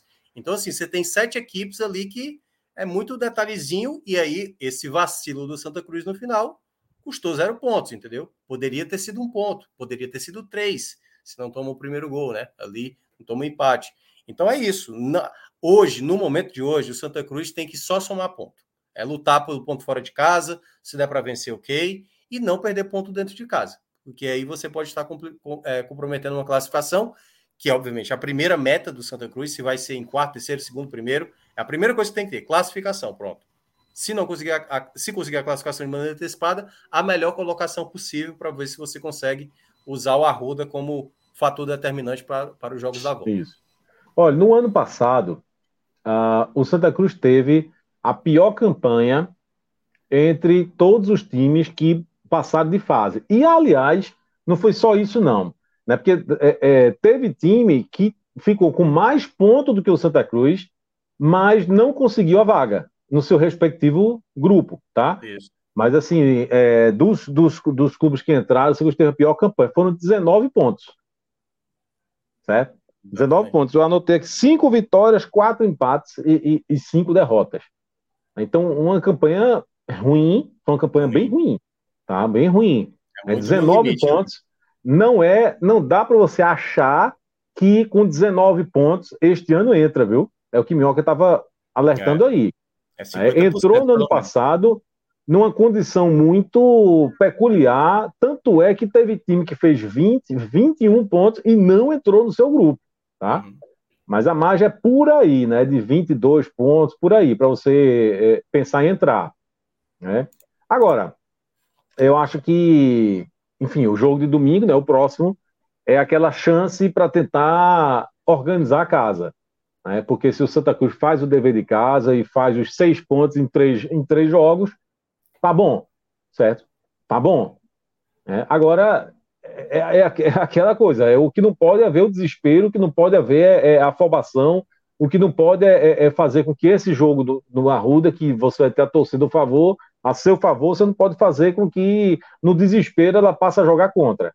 É, mas se fizer o resultado em casa, se, se fizer tudo certo, a largada continua sendo uma boa largada, principalmente comparado ao ano passado, quando foi o Santos fez um ponto nos primeiros três jogos. Tá? Agora, para isso, claro, deverzinho de casa, vai ter que ganhar domingo. Então é isso. Felipe, Olha, deixa eu dizer uma um coisa. grande amigo seu aqui. Tá rapidinho, gente... porque eu, eu, tenho, eu tenho que dar uma pauladinha aqui, rapaz, de leve. É, não dá pra gente fazer. Rapaz, tem um, um, cidadão aqui no chat que tá no chat que tá tirando onda. É, porque diz, porra, o caba criticando, né? O caba ouviu pelo rádio, pô, tá comentando o jogo. Diz, pô, bicho, é porque não, não tem outro jeito, velho. Ou vai lá, tá ligado? Ou você vai lá e, e, e, faz presencialmente, ou então não tem como, não tem transmissão, viu? Não é porque eu fui responsável, não, porque realmente não tem, viu? Isso é viva, isso é bem-vindo à série D. É, e aí, a gente não pode falar sobre destaques, né? Eu vou falar de destaque de uma coisa que eu não vi, tá? Mas assim, tem um jogador do Santa Cruz que eu não entendo o que é que ele está fazendo ainda no, no elenco, principalmente como titular, que é o Marcos Vinícius, rapaz, que você, escutando a transmissão no rádio, quase que ele, o nome dele não é citado. Como é que você tem um lateral esquerdo titular que você fica ali 15 minutos, sabe? O narrador não cita o nome dele. O narrador pode ter confundido ele com outro, porra. Não, não, não culpa o cara não sem ter visto. Pode ter sido culpa do narrador, porra. É, pode, pode ter sido. É, ele tá jogando tanta bola só hoje que não jogou. É, Celso é, mas assim. Hoje, ô, ô, Felipe, Celso hoje fez o jogo do Vitória, né? Na Dália ao vivo. Aí, Celso, chuta da porra do cara do Vitória, Celso. E Haldney? Caralho, errou grave, né? Porque Haldney é do Atlético Goianiense. Aí eu já tinha corrigido ele uma vez, outra eu fui no WhatsApp. Eu, Celso, pô, Haldney é do outro time, pô. Aí ele não viu, né? Então me chamar. Ele pegou um cara do Vitória e batizou de Haldner uma vez, duas, três, quatro, cinco. Eu não aguentei, não. Disse, batizou, Celso, batizou. Celso, que foi? Haldner trocou de camisa no intervalo, foi? trocou de time. Ele batizou, agora tá no Vitória, porra. Porque, pelo amor de Deus, meu irmão. Ele era do Atlético Goianiense no primeiro tempo, porra. Aí, Felipe, tu dissesse que não ia analisar tecnicamente. Tá esculhambando o cara. Porque o narrador não narrou o nome dele é foda, pô. Eu, eu, eu tô esculhambando. Veja só, eu tô esculhambando pelo, pelo todo, né? Porque pelo que ele fez durante toda a temporada, eu tenho o dever de, de, de falar mal dele. Mas é só eu encontrei uma oportunidade para falar mal dele, é só isso. Mas é sério, não, mas tirando, tô tirando onda, não, é, é, é de verdade. Assim, me chamou a atenção que o nome dele não era nem citado. Então, aparentemente, é, é mais uma apresentação muito ruim dele. É um, foi esquecido, foi esquecido. Pronto, aí o locutor esqueceu. Pronto. Tava lá, ele estava em campo, não estava jogando, não, mas estava em campo, esqueceu, pronto. Acaba desse não pode ser titular na, na lateral esquerda, pai. Lateral, acaba que, que aparece muito pro jogo. O narrador tem que narrar o nome do cara pelo menos oito vezes, né? Senão. Pelo amor de Deus, pô. Olha, vem cá, Cássio, Cássio, daquele dia vocês tiraram onda de mim, disse que eu tava no céu, mas Cássio tá onde, bicho? Um negócio aí, uma neve. É a câmera. Cativeiro, cativeiro. É a câmera, pô. A câmera não é muito boa, não. É quase um preto e branco, né? Tá vintage, é, tá preto e branco, tá vintage. tá retrô. Vamos embora. Felipe, Minhoca, Colônia, pô, Colônia, segundo Hollywood. Ó, inclusive, a turma já tá mandando eu conversar, de, parar de conversar merda aqui, que só vamos falar do, do, do Leãozinho logo, enfim. Mas é isso, senhores. Ó, bom programa para vocês, viu? Minhoca, sou teu fã, sim, Minhoca. Manda, manda, boa. Vou embora, vou embora. Eu confesso que. Olha, eu tava vendo o jogo, tem nem como ter acompanhado isso. O, o Góis 51 tirou quantas pessoas do Arruda domingo? Eu tenho a impressão, cara. Tira, não, tira, Fred. Tira, Fred. Sabe por quê? Porque, meu irmão, o torcedor do Santos está puto. E não é com o time de hoje, não. É pelo, pelo momento. É isso que eu estava dizendo agora, pô. Né? É a fase. É a fase de, de, de, de, alguns meses deste ano. É a fase de alguns anos. Né? Então, ele se enganou um pouquinho no, no primeiro jogo. Né? Porque eu vi um time de, de, de entrega, vi um time que, que os erros eles aconteceram, mas não foram tão evidentes. Né? Então ele, ele se enganou, ele se iludiu, ele pensou agora vai. E aí vem um jogo desse e não vai. Né? Então ele, ele queria, ele queria ter a oportunidade de dizer eu vou para o jogo, eu vou acreditar, eu vou, agora vai. Né? E aí acontece um negócio desse. Eu não estou vendo. Eu tenho essa figurinha aí, ó. Calma, é apenas um século ruim. É, exatamente. Né? Então, então, eu tô tirando onda, eu tô vendo aqui a turma tirando onda. Então, assim, eu acho que tira, tira um bocado de gente, né? Mas é, ainda acho que vai dar um bom público, ainda acho que dá um público maior do que o primeiro jogo, do que os 13 anunciados e até do que os 15 que, que provavelmente é, foram. Dá, eu acho que dá perto de 20. Um horário bom. É, eu tô apostando de, de ali umas 17 mil, assim, de 15, 16, 17 mil, mas acho que. E necessidade é, abre aspas, técnica da torcida, né? É jogo Sim. que tem que ganhar. Exatamente, é exatamente. Ganhar, né? uma, Mas uma, acho uma, que. Há uma urgência técnica, digamos assim. A torcida precisa fazer a parte dela de transformar o, o estádio em algo positivo para o time, né? Em ajudar. Mas acho, Fred, respondendo sua pergunta, acho que se o Santa Cruz ganha esse jogo, eu tenho a impressão que passar de 25 mil pessoas no domingo.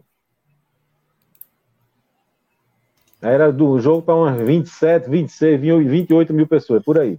Mas tem um problema, meu irmão, que é a falta de imposição. Vou encerrar agora, porque não sei se já foi esse dado, me chamou muita atenção. Esse jogo de hoje foi o quinquagésimo, o que já é um absurdo. O quinquagésimo do Santa Cruz na, na quarta divisão. É, o aproveitamento do Santa Cruz na quarta divisão com 50 jogos é de 48%, pô. Isso, isso Na Série B, tu não vai para lugar nenhum.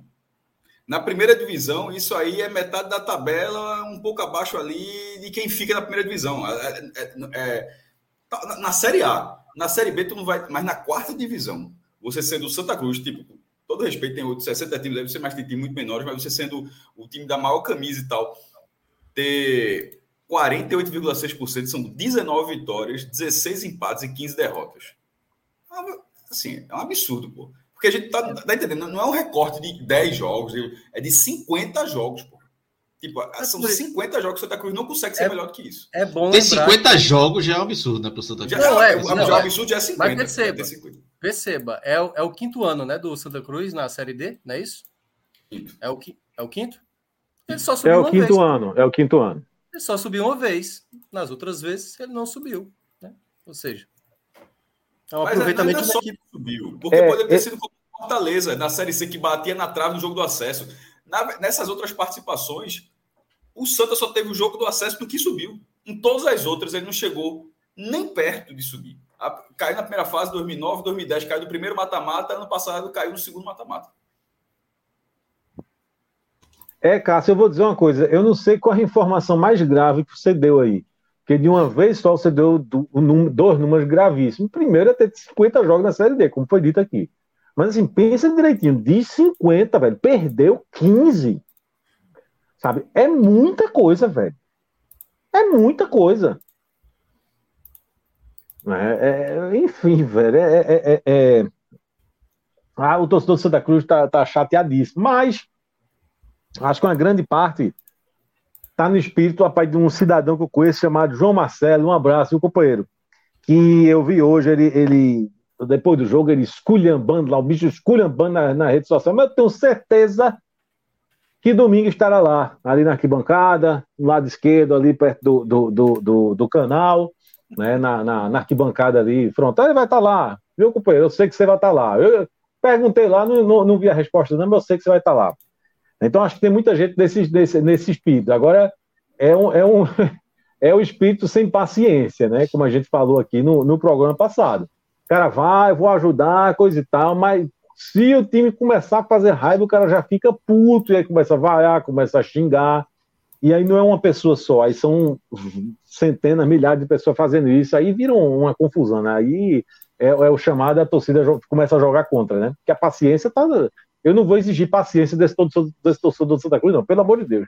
Tá perdoado que o preço, não tiver paciência. Time que inventa e joga bola. Até domingo a raiva passa, e na quinta o cara já tá na expectativa pro jogo e vai. Passa, aí é durante o jogo. Demais, aí durante e o jogo a raiva alguém, volta. E caso alguém, algum de vocês quatro aí, enfim, esteja em dúvida, evidentemente a turma vai demais, viu? Isso aí claro que vai, claro que vai. Felipe, tem um superchat para você aí. Semana que vem tem análise na, na honestidade. Na honestidade. Tem, tem, tem. Não, Chamou o Felipe desonesto, foi Cássio. Não, não.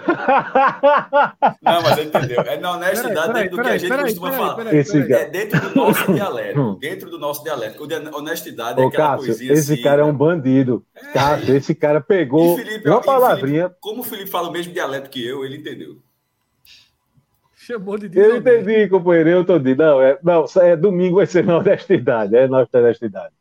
Felipe, tem um superchat para você aí. Eu achei que Cadê? volta estava querendo mandar um superchat para lhe tirar do ar, mas foi o contrário.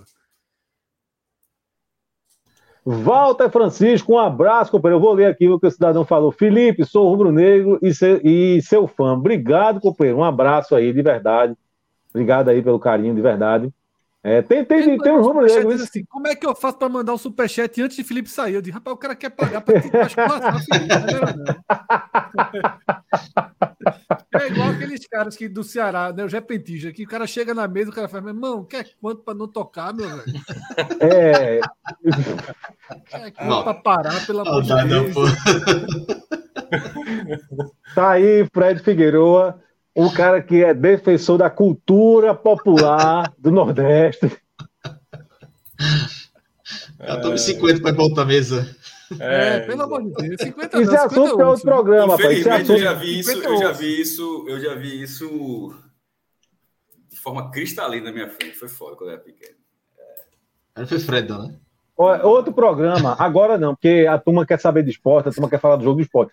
Outro programa, vou perguntar a Fred Figueiredo a opinião dele sobre a cultura popular, caboclinho, né? Caboclo de lança, aquela coisa, Já dancei maracatu. caboclinho. Já dancei. Já dancei caboclinho. Mas é Já até colocou foto irmão. aqui, se eu não me engano. Já até colocou Saiu foto aqui, eu acho. Eu acho que já tem É, até foto, companheiro. exatamente. Foi, foi, foi, foi. A gente quer Não, vídeo, a né? gente sabe, Vídeo mas- seria... Naquela época era VHS, Cláudio. Aí teria que É. passar. entendeu? Ah, é. A ciranda, a ciranda ainda foi no, no pouquinho do analógico. Imagina o caboclinho. Olha, Fred, vou dizer uma coisa a tu. Você sabe que, que, é, a galera que acompanha a gente aqui, se não conhecer pessoalmente, você tem mais ou menos uma. Você cria uma, uma imagem assim, mas você não sabe como o cara é, né? Aí o cabo lá, 85, isso- o cara 85 conversando comigo, disse: meu irmão, vi Celso, porra, Celso pertinho, Celso é baixinho demais, puta que pariu, porra. Pensei que Celso era mais alto, Celso é muito baixinho. Começou a. Né? Aí disse, agora o grandão não, o grandão só a cara da bestalhada da porra, mas o grandão não, é, o bicho é alto mesmo. o cara da bestalhada eu tô mentindo, já foi eu que joguei aqui, tá ligado? O cara não tem Não, isso não. A porrada de graça. Gente, é. É. Eu falei que já dancei caboclinho, ó, Walter aí, ó. Já foi professor de dança. Eles aí, espero que o Santa demore a dançar. Ainda foi. Felipe, tu tá, tu tá conseguindo ter apoio de rubro-negros pro Santa Cruz. Não é, não é que a, pouca a, coisa, turma, não. a turma tá querendo puxar Felipe pra, pra medir. É. Rapaz, eu vou dizer uma coisa a vocês. Tem, tem uma galera da diz que gosta aqui da turma. É, Mas- eu gosto de você também. Mas eu, mas eu não tenho muito, muitos admiradores lá ali na Beberibe, não. Mas... A turma não, não- não- a turma não me abraça muito, não. Tem mais. Na, olha, se, eu, se, eu, se eu chegar na, na, na Abdias e botar uma camisa cinza e, e, e, e vermelho, a turma me abraça demais. Mas lá no Arruda, eu de preto, branco, vermelho, de, de boné, de, tô toda virada na porra, turma não, não olha meio atravessado. viu? É foda, é foda. É, mas vamos embora. Bora lá. Vá-se embora, Felipe. Valeu, Felipe. Valeu, Minhoca. Valeu, Vamos valeu. virar a página agora para a Série B. O empate do esporte com o Ituano, fora de casa, por 1 a 1 E aí, Fred, sem, sem muita enrolação, na, na matemática fria, uma campanha boa do esporte de vitória em casa, empate fora. É, isso aí é o caminho para o acesso. Mas hoje o desempenho é, é, talvez um pouco abaixo, né? Do, eu vi grande parte do jogo, abaixo do que o esporte vinha apresentando em outros jogos, né? É isso, Clauber. É, quando terminou o jogo, né, eu fiz aqueles primeiros comentários no Twitter e a conclusão básica, a primeira frase, a, a, a lógica do meu comentário é que, para o pouco que jogou, para o muito que errou e para um exagero de preciosismo, e daqui a pouco eu volto para esse tema que, para mim, preciosismo é a palavra-chave sobre esse esporte desse domingo em Itu. Mas na balança, o esporte somou um ponto. Somou um ponto. E teve um seguidor meu que perguntou: assina agora 19 vitórias e 19 empates. Eu digo, vamos para o cartório. Eu assino em cartório. Eu não assino aqui em podcast. Eu vou em cartório assinar. Tá? Porque, obviamente, é a chave para uma campanha de acesso mais do que seguro, tá? Mas a gente Tudo sabe bem, que mas seria existe. desesperador, viu? Mas a gente sabe Veja, que não seria o quê? Mais de 70 pontos, né? Não, não, não, ter até 76, sério 76. Não, 76. desespera- desesperador é o seguinte: é o time ganha, empolga, não sei o que, ganha na ilha, ganha na ilha, aí fora, 1 a 1 0 a 0 2 aí ganha, aí volta pra ele, ganha de novo, né? aí, aí vai pra fora, 0 a 0 1 a 1 dois- meu Deus do céu, assim. É, E, e É, fora é que tem a, a tabela tem aquelas sequências que o cara faz dois fora, um em casa, dois fora, ou seja, seriam quatro empates fora de casa. ah, com- é. Mas, na verdade, e obviamente falando, a gente só está fazendo um cenário que jamais vai acontecer. É, Eu acredito que o esporte nos jogos fora de casa, com exceção de três, quatro adversários, o esporte vai estar sempre mais perto da vitória do que da derrota. E hoje, no final das contas, mesmo com jogando muito mal, não foi tão diferente disso não. Tá? Para mim, o placar de 1 a 1 foi justo para o que os dois times apresentaram, tá? Mas a gente está falando de uma partida muito abaixo do esporte. Cássio chegou a twittar que foi a pior partida do esporte na temporada. E obviamente eu vou, eu vou detalhar porque é que eu acho isso. Isso. Então, só para ter ideia do que é que a gente está falando. A gente vai debater aqui se foi a pior partida do esporte da temporada ou não.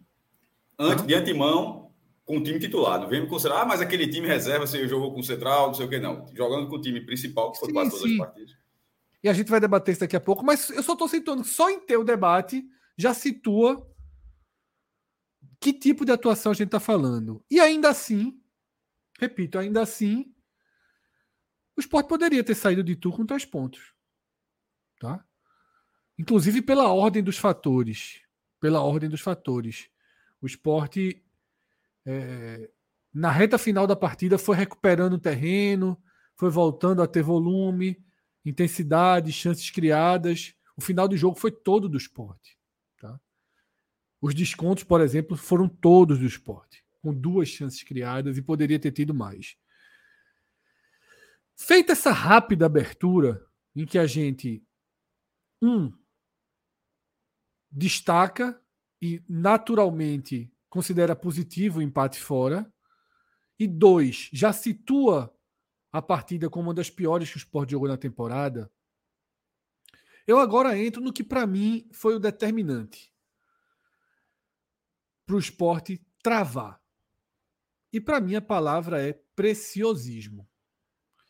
E esse preciosismo ele aparece no campo inteiro ele aparece no campo inteiro, porque é muito comum a gente usar preciosismo nas jogadas ofensivas. Aquele toquinho a mais, aquele calcanhar, aquela frescurinha. E a gente viu isso. Só que o esporte viveu uma noite em que o preciosismo se alastrou. O esporte teve dificuldade na saída de bola. O Ituano adiantou a marcação. O esporte sentiu essa dificuldade foi um dia em que os dois volantes jogaram mal. Fabinho e Ronaldo jogaram mal. Fabinho principalmente até. O time errou muito na saída de bola e continuava saindo assim, com muita frescurinha antes de dar o chutão. O esporte teve frescurinha para cortar a bola. Tiveram ataques do Ituano em que a bola foi recuperada pelo esporte e antes de se fazer um corte para evitar o perigo, o esporte tentava cortar já saindo tocando, aumentando o risco da jogada.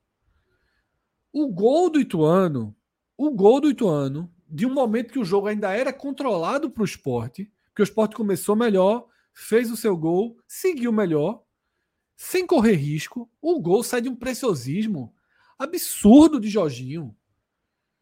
O esporte tenta sair jogando, o Ituano aperta, Jorginho fica completamente apertado, encaixotado, sem espaço, tenta um drible, tenta outro drible, tenta outro drible e recua a bola no fogo para Fabinho, que também comete a fatia dele no lance, não perde o domínio, não faz o carrinho devidamente. O Ituano chuta, o goleiro dá um rebote que deveria ter sido um rebote para o lado, permite que haja uma segunda finalização. A segunda finalização é gol. Em termos de culpa, ela é fatiada, mas o que eu quero é a origem. É o preciosismo de Jorginho, que poderia ter dado um chutão para frente, que poderia ter colocado a bola para o lado, tentou um drible, tentou outro e recuou para abrir a chance do Ituano empatar a partida. Tá? E no ataque e na construção é onde o preciosismo mais aparece naturalmente. Por quê? Porque o esporte é um time que tem alguma facilidade em levar a bola para a intermediária do adversário, para a entrada da área do adversário. E de novo a gente viu lances como o que aconteceu com um minuto do segundo tempo, em que o esporte tinha Wagner Love, Jorginho e Edinho, os três dentro da área, com a bola dominada primeiro por Love, depois por Jorginho, três ou quatro marcadores do Ituano e a bola não foi finalizada. Pô. Isso não pode acontecer. Na última, uma das últimas bolas do jogo, o Filipinho entra em campo, toma a bola do Ituano na linha da grande área. Ele estava na linha da grande área do Ituano e tentou um passe de calcanhar para Cariús, pô. A gente estava nos descontos. O jogo estava um a um. Filipinho, que acabou de entrar, tenta dar um passe de calcanhar com a bola na linha da grande área. Então, assim, não é a primeira vez que eu falo do preciosismo do esporte. Não é a primeira vez.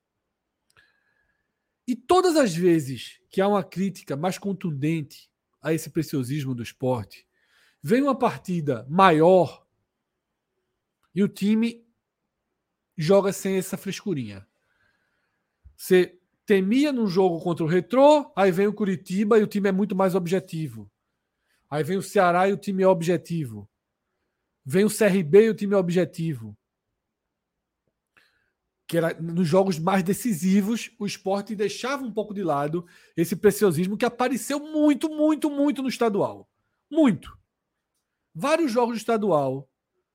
Jogos até contra o Santa Cruz, contra o Náutico. Mas fundamentalmente aquele jogo que o time vencia por 2 a 0 e poderia ter feito 8. O esporte tinha esse preciosismo ali dentro da área, essa frescurinha, esse toquinho a mais. Há um temor que na Série B, onde 80%, 70%, 80% das partidas, o esporte vai ter essa facilidade. Há um temor que esse preciosismo atrapalhe, ponha jogos em risco. Eu falei um pouquinho disso contra, contra o Tombense. Tá? Então, para mim, essa é a palavra a ser combatida no que foi a atuação do esporte hoje. Uma armadilha. Por que eu chamo o preciosismo de armadilha? Porque se no jogo grande o esporte não demonstra ter esse preciosismo, aliás, na final contra o Ceará, por exemplo, no jogo de volta, foi muito mais afobado do que, do que teve muito mais afobação do que preciosismo.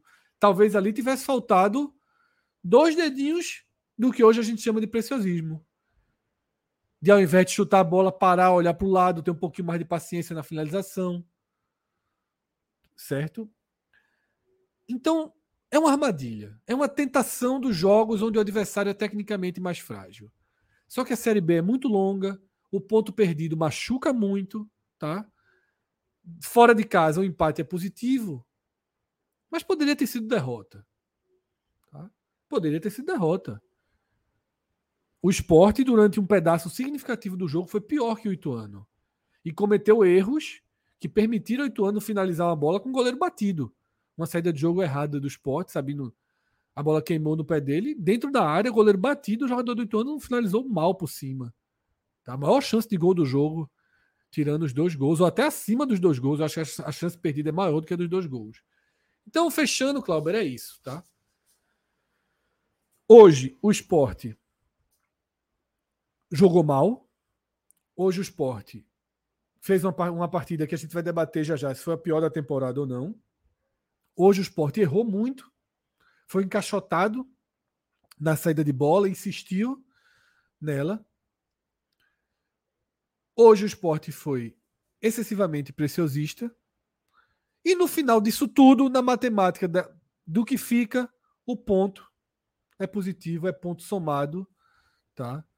e deixa o esporte matemática e moralmente alinhado ao que precisa nessa Série B. Tá? Para um time desgastado, para um time cansado, para um time com calendário muito cheio, para um time que já queimou uma rodada utilizando 100% reserva, ter oito pontos, quatro jogos disputados, tá ok. Tá? Ah, mas já tem gente com 15, com 14, tá ok. Tá ok. Você, nesse momento do campeonato, que o esporte não pode é ficar muito longe do G4. Certo? Vamos considerar que dessas duas partidas, se o esporte mantiver a média, entre aspas, o esporte chegaria, teria 12 pontos hoje, estaria ali com a mesma pontuação do quarto colocado. Para a quantidade de jogos que vem fazendo, para o desgaste, para o momento, estaria ok. Tá? Então, eu acho que essa é a análise de abertura. Cássio, já vou te chamar fazendo essa pergunta, se foi o pior, pior jogo do esporte no, no ano, né? Considerando o time titular, obviamente, e aí já pode é, analisar a partida é, a partir dessa, dessa, desse questionamento aí do pior jogo ou não do esporte na temporada. Clauber, é, por que, é que eu acho que esse jogo contra o Ituano foi pior? é, a atuação do esporte contra o Ceará no jogo de ida, esse é o comparativo, né? Não existe um terceiro jogo, não. É, é, é, na verdade, a dúvida é entre esse jogo e o jogo de ida. Só os dois. Tem, só os não dois. Tem um, não tem. E no fim das contas, se esse não for o pior, será o segundo pior. É, não existe uma outra atuação que fique. Eu acho que não tem, que fique nesse meio, não. Mas por que, é que eu acho que, pelo menos nesse primeiro momento, por que, é que eu estou achando esse jogo no Novelli pior? Pelo tamanho do desafio técnico. O, o outro jogo, embora o esporte tivesse antes de começar a partida, estivesse bem preparado, estava com 3.500, quase 4 mil torcedores no Castelão, mas tinha 59 mil do outro lado. Tinha um, um time que é, tinha perdido o próprio Tuano, assim, que, que curiosamente o Ituano estava envolvido nessa história, mas que para estar tá ali, que para estar tá ali, tinha vencido, eliminado o Fortaleza. Tinha acabado de perder o estadual, mas perdeu o estadual num, numa sequência de jogos onde ele, juntando os jogos da primeira fase do estadual, da Copa do Nordeste, a final, a semifinal do Nordeste e a final do Cearense, ganhou três de cinco. Então, e com, e com o adversário sendo reconhecidamente melhor. O, o, desafio técnico que o Ceará tinha para oferecer para o esporte, embora o momento daquele, do esporte naquele jogo fosse muito bom, repita, até a bola rolar, é, isso para mim conta. E na hora que começou o jogo, o esporte foi muito mal, mas o Ceará foi muito bem. Isso, o, o, a, a, lógica não é só essa. O Ceará foi bem porque o esporte foi mal. Não, nem sempre é dessa forma. Porque hoje o esporte foi mal e o Ituano foi mal também. o esporte tem ido mal hoje não foi caminho. Ó, Ituano, hoje tu pode jogar bem. O Ituano jogou mal também. Mas o, o Ceará conseguiu jogar melhor, ter um controle para, como, como todo mundo falou, o esporte escapou naquele jogo, de ter um cenário que pudesse ser revertido na volta. E quase foi, levou para os pênaltis, porque o jogo estava 2 a 0 ali naquele jogo do Castelão até os 53 minutos do segundo tempo e o esporte vai lá e empata. Só que aquela reta final, aquela reta final do Castelão, aquela atuação é calamitosa, mas aquela reta final, embora o gol tenha sido gol contra no último lance, mas o esporte conseguiu ter duas oportunidades claríssimas para marcar, uma com o Wagner Love e outra com o Matheus Vargas. Nesse jogo em Itu, essas chances claríssimas não aconteceram. Ah, no último lance tem um lance que tem até um leve perigo, mas a câmera estava tão distante, não teve replay. O lance de Fabrício Daniel ali, ele vira ali e depois estou no meio do gol. Mas ali foi uma boa chance, ali já aos 52 do segundo tempo. O esporte faz 1 a 0 aos 20 minutos. Uma boa jogada, mas é uma jogada até, até aconteceu em outros momentos. Um lançamento longo de Thierry, algum dos pontas consegue dar prosseguimento à jogada e o cruzamento vai para o atacante. Em outras vezes tem sido Jorginho, dessa vez foi o próprio Wagner Love, no cruzamento de Edinho. Mas o esporte se apagou ali. Como o Fred falou, os dois volantes jogaram é, jogaram mal dessa vez. Naquela, naquele jogo do Castelão, o Fabinho foi bem. O Fabinho foi eleito o melhor em campo naquela partida. E para completar, nessa atuação do Novelli, os dois volantes que começaram não jogaram bem e os dois que entraram também não. Porque, embora é, o esporte tenha recuperado o terreno, eu até coloquei isso no post, quando o Fred falou, foi exatamente a leitura que eu tive. O esporte conseguiu recuperar o terreno quando foi entrando, quando, quando foi tendo. Quando Pedro e Fábio, mas a dinâmica do jogo mudou, mas a, os erros individuais eles se mantiveram até o apito final. O Sport teve quatro volantes. E para mim, os quatro volantes jogaram mal hoje. Assim, de errar muito. Cada um, tipo, não foram quatro atuações homogêneas, não, tá? Assim, cada um teve, cada um teve suas características. Mas todos, todos nenhum deles assim, teve uma, uma grande atuação. Na verdade, no viés ofensivo, eu só, eu só, eu só consigo excluir Wagner Love. Edinho fez o cruzamento do gol, beleza, e mais nada. Fabrício Daniel tomada de decisão errada, assim, uma atrás da outra. Assim, foi uma atuação muito. Juba, por exemplo, Juba, que estava mal no Castelão, mas no fim das contas, estava lá no final e conseguiu fazer a jogada e recolocou o esporte naquela briga. Nesse jogo de hoje, Juba foi muito apagado. Eu é, essa atuação de Juba hoje foi muito ruim. Assim, ele não participou, porque muitas vezes ele na pré-assistência, ou na assistência, ou no gol. Hoje ele não teve essas características. Jorginho, o passe para trás foi inacreditável. A Sussa, o, o esporte, ele deu um presente no gol do, do Ituano, e nas outras duas grandes chances do Ituano foram dois outros presentes do esporte. Porque, porque o, o lance que, que começa no primeiro, no, no, no primeiro lance, que o cara chuta, a bola passa muito perto, e, e aí o replay está mostrando aquilo, porque com, com o Renan né, fazendo aquele golpe de vista. E na saída de bola, quase que, quase que a transmissão perde o, o, o Ituano fazendo gol, porque o esporte saiu muito mal ali com o Sabino. Foi, foi para Thierry, Thierry toca para Sabino, Sabino domina mal. E o mesmo jogador que tinha batido para fora quase fez o gol. Então seria assim: teria dado presente no gol do Ituano, porque o esporte construiu a jogada. E detalhe, o gol vale o mesmo título. Só estou falando assim que isso, isso caracteriza algo que você está indo muito mal. Então, o esporte construiu a jogada do gol, mas presenteou o adversário com gol e quase deu duas vezes, quase presenteou o adversário com a virada. E não teve. E, e, e, não conseguiu construir uma grande jogada para fazer isso novamente. Finalizou muito pouco na, na, na, com perigo. O lance, que, o lance que tem um rebote que Wagner Lopes toca para trás não aparece ninguém, aquilo ali seria uma falha do próprio goleiro do Ituano. Porque aquilo era uma bola para encaixar. Ou fazer, ele, ele, na verdade, ele teria cometido o mesmo erro que Renan cometeu. Mas, para sorte do Ituano, o rebote dele não foi tão na cara do atacante, numa posição de finalizar. Ele, ele deu rebote assim para o canto, e o máximo que, que Wagner Lopes podia fazer ou era dominar a bola e tentar circular ali, ou tocar voltando para esperando alguém, o que não aconteceu. Veja só, eu consigo lembrar de, algum, de alguma construção de jogada na, na reta final daquele jogo. E a de, inclusive, como construiu o gol. Na reta final foi a jogada construída e teve outras oportunidades também. Porque o lance que Wagner Love fica cara a cara lá com o Richard lá no Castelão, aquilo é uma jogada construída do esporte. Deu passe, o, atacante vai, só que o atacante optou por não chutar naquela bola. Mas aquilo era jogada construída. E aquilo aconteceu no Castelão, uma atuação horrível. Em Itu, aconteceu na jogada do gol. Nos outros lances, assim, para levar um perigo, um perigo efetivo, não aconteceu. Foi uma atuação tecnicamente muito fraca. Defensivamente, não foi, não foi uma atuação segura. Ali, no caso, os dois jogos. É, tanto lá, bizarro, né?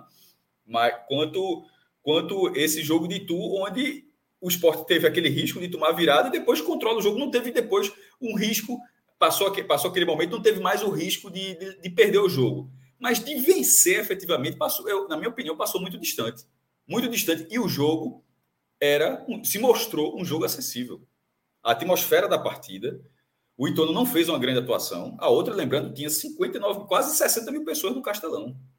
É muito diferente, pô. Você jogar com 60 mil pessoas numa final de campeonato, um nível de concentração absurdo. E, e nesse jogo de hoje, que era para ter tido esse nível de concentração, acho que faltou mais, acho que faltou um pouco de concentração. E, aí ainda tem mais, ali uma, uma fatalidade para o esporte e felicidade para o Ceará. Com 25 segundos já estava 1 a 0 E ali, ali ali caminha o jogo de uma forma completamente deturpada do que se esperava. Desse jogo, não. É você fazendo 1 a 0 controlando o jogo e você vai se apagando. O esporte foi se apagando, foi se apagando, foi se apagando. A transmissão, acho que todo mundo, acho que Fred não ouviu no mute dessa vez, todo, e todo mundo assistindo o Premier. Ouviu a transmissão, não ouviu, Fred? Ouvi. Ah, veja, deu para. Deu para ouvir basicamente todas as orientações de Anderson durante o jogo. Foi muito negócio, não é comum não, mas basicamente no final sustenta Cariús. É, porra, Pedro, assim, pelo amor de Deus, irmão, é, toca para frente, então para, meu irmão, deu para deu para ver todos os esporros, todas as orientações, muitas delas, muitas orientações, você via que não estavam sendo seguidas e o treinador ficando puto porque não estava não tava sendo seguido.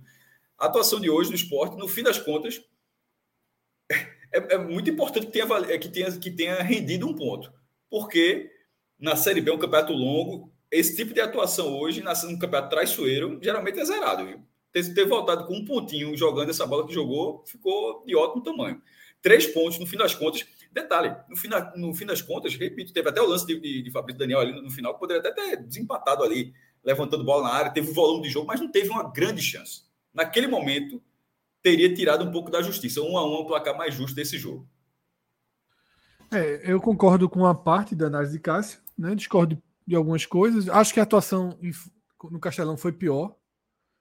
Porque no Castelão o esporte virou passageiro do jogo, né? No, no, no segundo tempo ali foi bombardeado e sufocado como eu não vi ainda nessa temporada, nem hoje, né? Eu, eu, eu, foi irreconhecível para mim os primeiros 20 minutos do segundo tempo no Castelão. Foi uma sequência assim de, de ataques do Ceará incontrolável. O esporte foi totalmente passageiro no jogo isso não aconteceu em, em tese, né, por falta de qualidade do Ituano, né, pela atmosfera do jogo, mas porque eu acho que o Sport também teve um jogo minimamente ali ao seu alcance a partida inteira. Porque já que a demanda técnica, a exigência técnica era menor, eu também acho que cabem ondulações aí menores por parte do esporte. É um jogo de intensidade muito menor.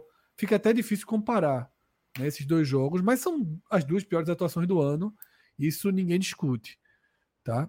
É, eu acho que o Sport ele, ele faz um bom início de jogo, tá? E o gol Nem é de uma jogada muito trabalhada. Na verdade, o gol sai de uma falha do zagueiro Ituano, né? Que corta para trás a bola.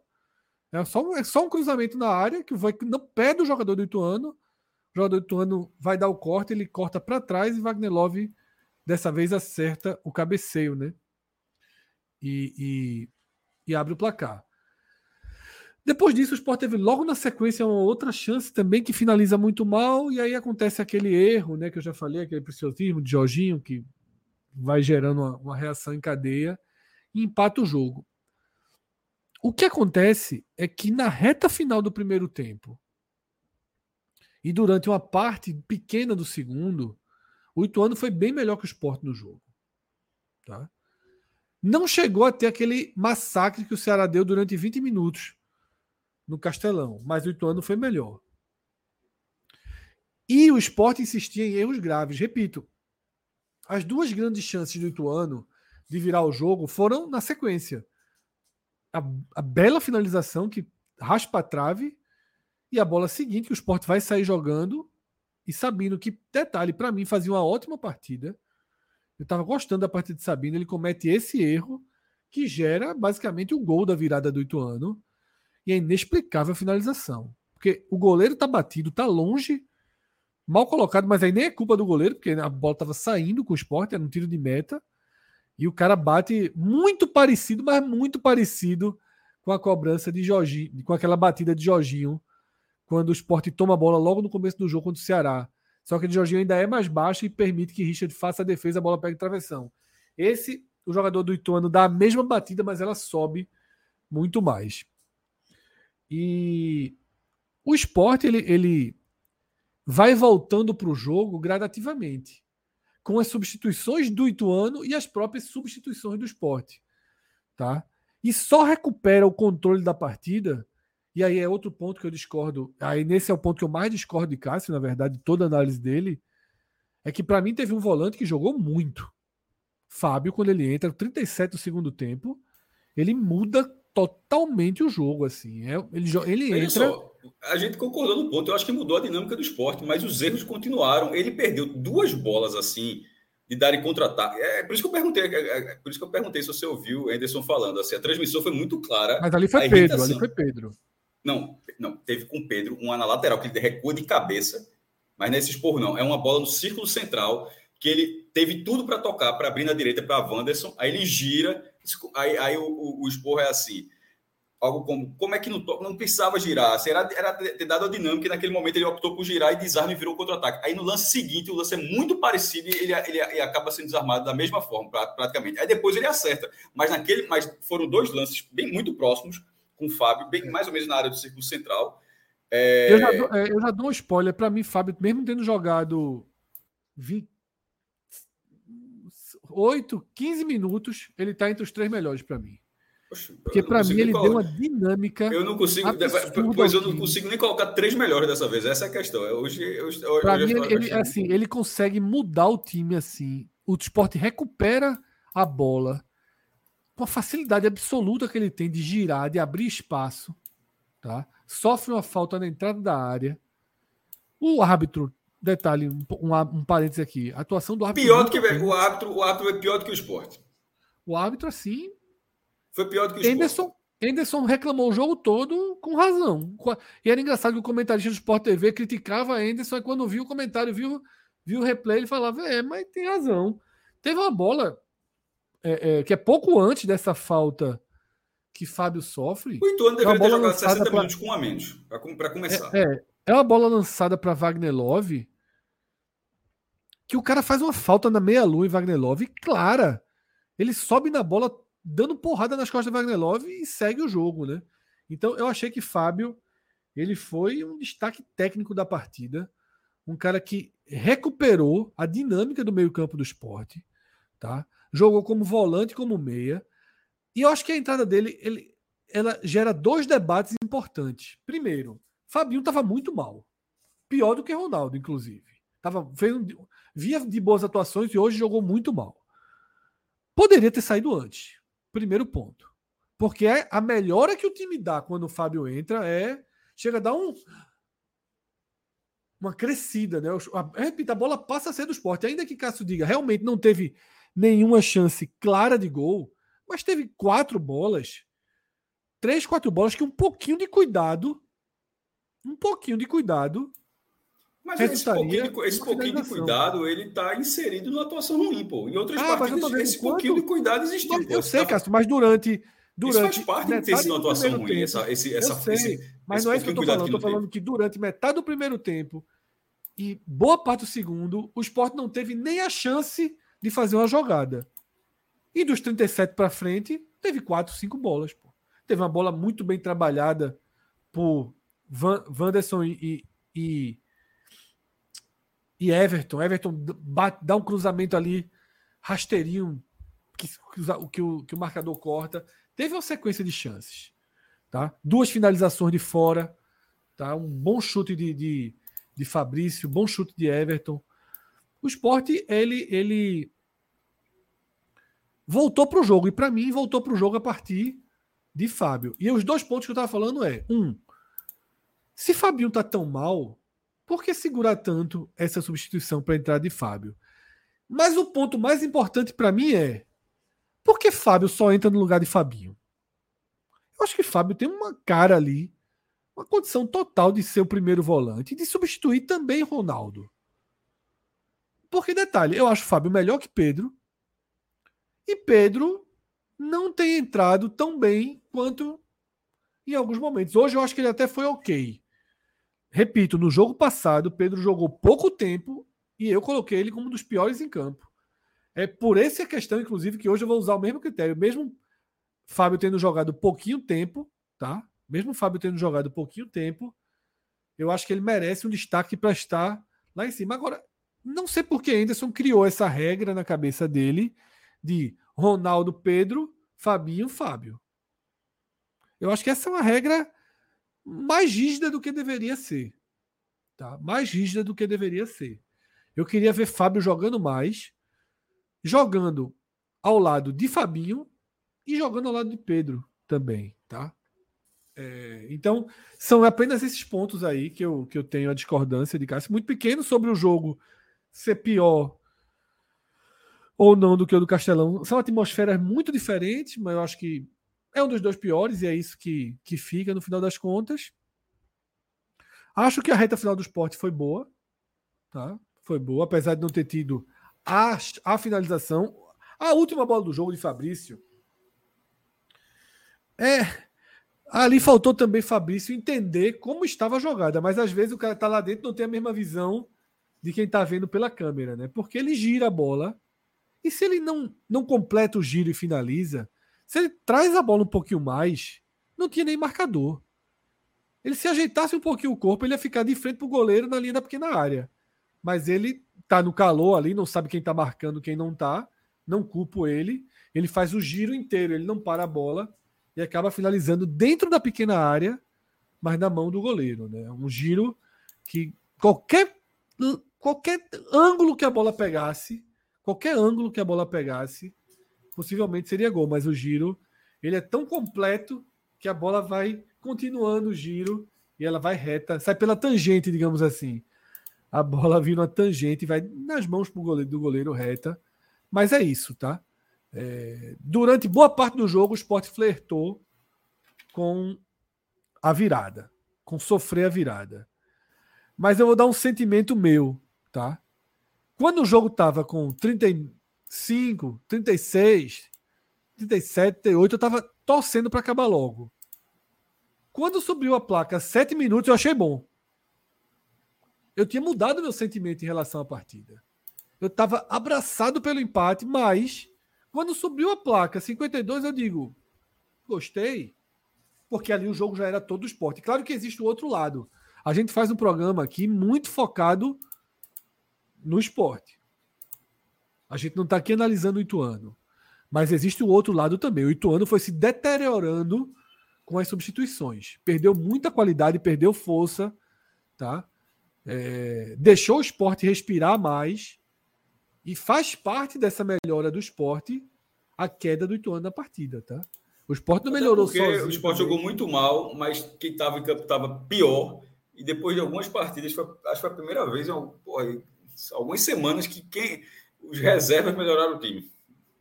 É, exatamente. Reserva melhorada. Fazia muito tempo que não melhorava. Então é isso, tá? Sem dúvida, uma das duas piores partidas do esporte no ano. Uma partida de muito erro, muito erro, muito erro individual, tático, coletivo, sem conseguir sair, encaixotado na marcação, sem conseguir fazer pressão na frente. Dalpozo conhece bem o time do esporte. Dalpozo lembra que o time dele gelava quando algum time adiantava a marcação e ele fez a mesma coisa, né? Ele adiantou a marcação. Né? A mesma coisa que faziam para anular o time dele. Ele adiantou a marcação e, e gerou um pânico. Né? Na, muitas vezes o Sport deu. Fazia tempo que o Sport não dava tanta bola ao adversário como hoje. Partida muito ruim, pouquíssimas coisas positivas, pouquíssimas, e o ponto de bom tamanho. É, não, não tem como ir além disso, não. A gente teve dois superchats aqui. Teve o do Davidson. É, ele te mandou: o esporte tem que se reforçar com urgência e a partir de hoje foi deplorável. Parecia que estava vendo o time aqui do bairro jogar. Será que foi para tanto? Acho que não, né? Foi, foi isso tudo. Foi, foi isso tudo, não. Mas, foi, mas jogou muito mal. Jogou, jogou muito mal porque é, o jogo começou bem. Teve jogou 20 minutos controlado e de repente. Fred colocou os últimos 15, né? então 20 minutos primeiro bem, mais 15, 35 é, 55 minutos, fora os acréscimos, assim, 55 minutos horrorosos. Que o esporte só foi bem nas duas pontas do jogo, mas o, ali no meio, pelo amor de Deus. E sobre os reforços, precisa mesmo. Precisa, mas todo mundo precisa, pô. Veja só, é. todo mundo precisa. Mas no fim das contas, aí eu vou, vou colocar, dizer até o Fred, um negócio que eu disse no texto. É, desconsiderando o jogo Novo Horizontino, que tá, eram, foram 16 reservas, mas Guarani, Tombense e Ituano, assim, até agora está tendo. está acontecendo o que se esperava. O esporte está. É, não, não, vai ganhar todos os jogos, tanto que não ganhou de Ituano. Mas até agora, foram, nesses três jogos, com o esporte jogando com o time titular, onde tem uma diferença técnica muito clara.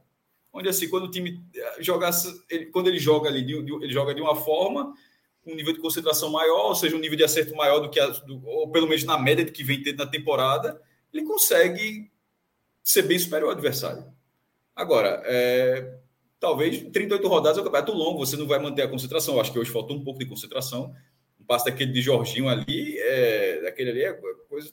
Não acontece, não é para acontecer numa situação normal. Mas até agora está acontecendo o que se esperava, de, de, ser um esporte tecnicamente, na minha, na minha opinião, melhor do que os adversários. Isso agora não é suficiente para ganhar todos os jogos, tanto é que não ganhou hoje.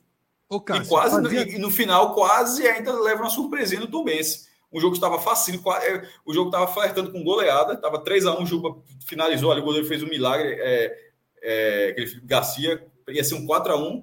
Daqui a pouco virou 3 a 2 e no final tá lá, Renan tem que fazer uma defesa numa cabeçada para evitar o um empate. Mas é circunstância de jogo, mas tecnicamente não havia a menor discussão de que, de que havia um time melhor em campo.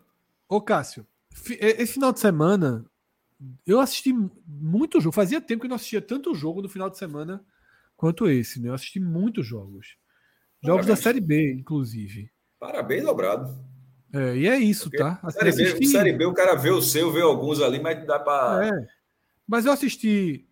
É... Vitória Atlético Goianiense a gente fez hoje na Dali. Assisti, assisti o jogo do Ceará inteiro. Assisti o jogo do Ceará inteiro. Assisti.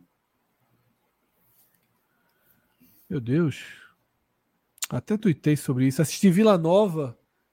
Ah, Vila esse aí eu vi a reta final. Aí, foi, meu Deus do céu. O cara, a turma do Vila deve estar muito puta ali. Exatamente, né? Vila Nova, um 0 a 0 ali. Foi Vila Nova aí. Os caras colocaram. E, e Criciúma. Crici...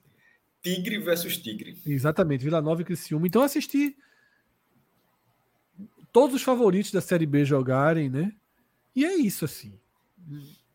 Não tem ninguém que você olhe e diga que time, que, que referencial técnico. O esporte precisa de reforços, mas como o Cássio falou, todo mundo precisa. O esporte precisa bem menos que os outros. Né? Talvez o Ceará se barroca um dia conseguir fazer aquele time jogar, porque está muito longe. Né? Não é porque ganhou que você vai maquiar. Né? Um, um, e nem os torcedores acharam isso, pelo menos os que eu sigo, os que aparecem na minha timeline, aqui no, no Twitter, hoje aparece, não precisa nem seguir, o cara aparece todo mundo. No que apareceu, eu achei a galera do Ceará muito mais consciente de. É, consciente. Dos pontos ali, ó, mesmo. Que bom que ganhou, que ganhou esses três pontos aqui, mas, mas aí. 10 minutos antes do segundo gol, levou a bola na trave, pô, para sofrer o um empate. É, então, assim, esse é o, o, o, o, o cenário da Série B. Agora, que precisa de reforços, precisa. Tá? É, algumas pessoas aqui no chat lembram que você pode trazer jogador sem contrato, né? Antes da janela. É, é aquela dúvida tipo a do Bahia, né? Que seria o fim do contrato de Juba, é a grande questão aí que. Não, mas alguns que realmente não. estejam totalmente sem contrato. Sim, mas no mas caso de Juba, ele ficaria sem contrato. No caso de Juba, ele ficaria sem contrato, totalmente sem contrato. Essa é a mesma coisa, não tem nenhuma diferença, não. O, não, mas é. Mas Por exemplo, Rodriguinho. citaram, citaram o Rodriguinho aqui, o contrato dele acabou antes do fechamento da janela, então ele pode assinar a qualquer momento. É exatamente isso, é. Acho que é esse Mas o, aí, o, o ponto. Os caras estão sem contrato, tem motivos para estar sem contrato, né? É. Você vai trazer Rodriguinho, velho. Você vai trazer Rodriguinho, cá entre nós. Tu vai trazer Rodriguinho. Não vai trazer Rodriguinho, né? É um risco que. É, é exatamente. Você, vai gastar um dinheiro. Dizendo que é dinheiro demais, o que não cabe, é o que você está querendo dizer? Não tem entrega, Cássio. Onde é que o Rodriguinho vem jogando, jogou mal em todos os últimos anos? Tá? Você não pode brincar com, com. Não é assim. Há uma carência de meia, tá? Mas aí, assim, você não pode também meter as mãos pelas pernas, não, as pernas pelas mãos. Eu acho que você tem que ficar atento, boas oportunidades. Precisa sim, precisa de meia, precisa de ponta, precisa de centroavante, talvez precise de um volante, talvez precise de um volante. Né? Tenho algumas dúvidas, mas às vezes eu sinto falta. Você vê alguns jogos, você vê jogadores que poderiam, né, jogadores de um nível que poderia estar no esporte com um protagonismo muito maior do que um Ronaldo, do que um próprio Pedro. Mas é isso, assim. Não pode também dizer, ah, só quem tá livre, não. Tem que ter um pouquinho de calma, porque todo jogador tem salário, né? E assim, se for para esperar uma oportunidade melhor na janela, que espere. Não, não é como era no passado que não tinha atacante, que não tinha ataque ou que depois não tinha goleiro. Não é assim, a situação não é essa.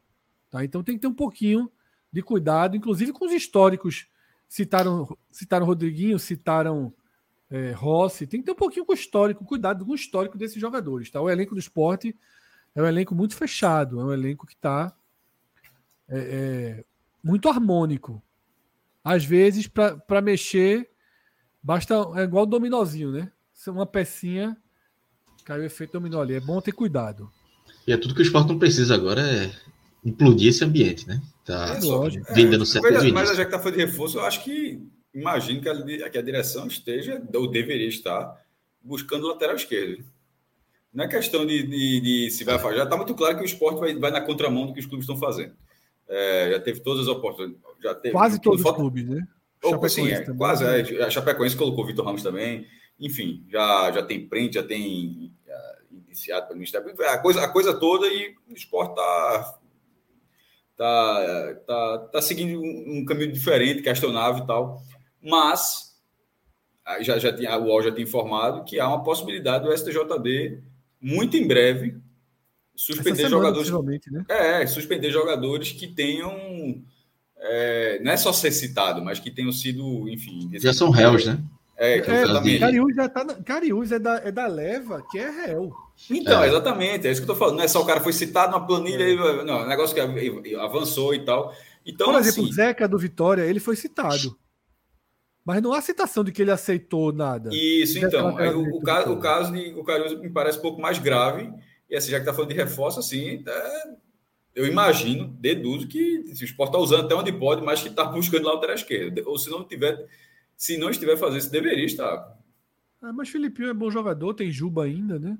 Me bateu uma falta hoje, que pelo amor de Deus. mas é bom jogador.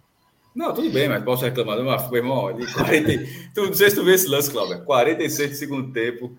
A foto ficou ele e Wanderson ali. Quem é que bate, quem é que bate? Vai, vai, tu. Pronto, aí foi Filipinho. Porra. O cara falou, acertou a ambulância, pô. Eu vi, eu vi agora, falando, eu, eu cheguei a ver esse lance. Tiveram mais, mais três superchats aqui. Hélio Mota mandou. Sabino salvou em cima da linha com a barriga. Foi. Não sei se foi um elogio foi. ou foi uma crítica. É, veja só, então, na verdade, tem aqueles dois lances, mas tem esse terceiro também, é verdade. Tava os dois lances seguidos que, que o Ituano perde, mas na verdade o Ituano realmente ele teve uma terceira grande chance, que é justamente essa que. Que, que é uma bola mal cortada, tá? A bola foi cortada pelo esporte E ao invés de cortar o perigo, tentaram sair jogando rápido. A bola voltou, foi cruzada de novo na área, ficou mal cortada de novo. No terceiro rebote da jogada, a finalização e Sabino corta de cintura, digamos assim.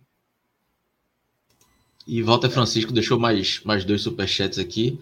O primeiro, infelizmente não podemos falar de reforços até julho, só reservas pegando ritmo. Tem, e depois... a chance de, dos, do, tem a chance dos reforços de jogadores que estejam sem totalmente contrato. sem contrato, né? É.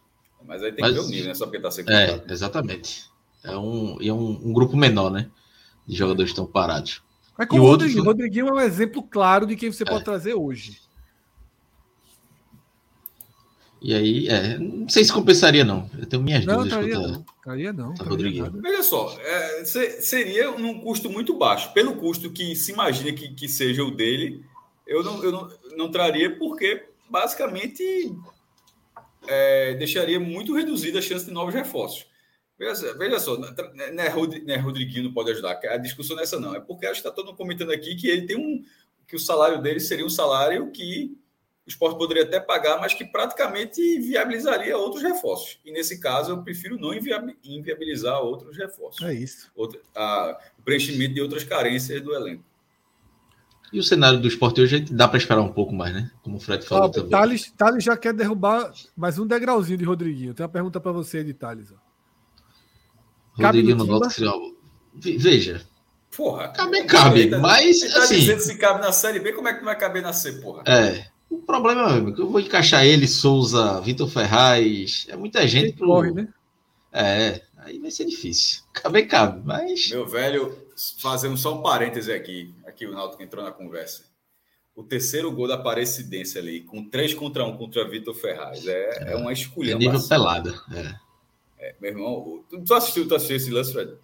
Não, eu até assisti um pedacinho do jogo, mas. Pronto, mas caso tenha visto, depois tu abre o YouTube aí, da Azon, qualquer coisa aí, tu vê o terceiro gol da Aparecidense. Assim, é, é, é bizarro, é assim, muito bizarro.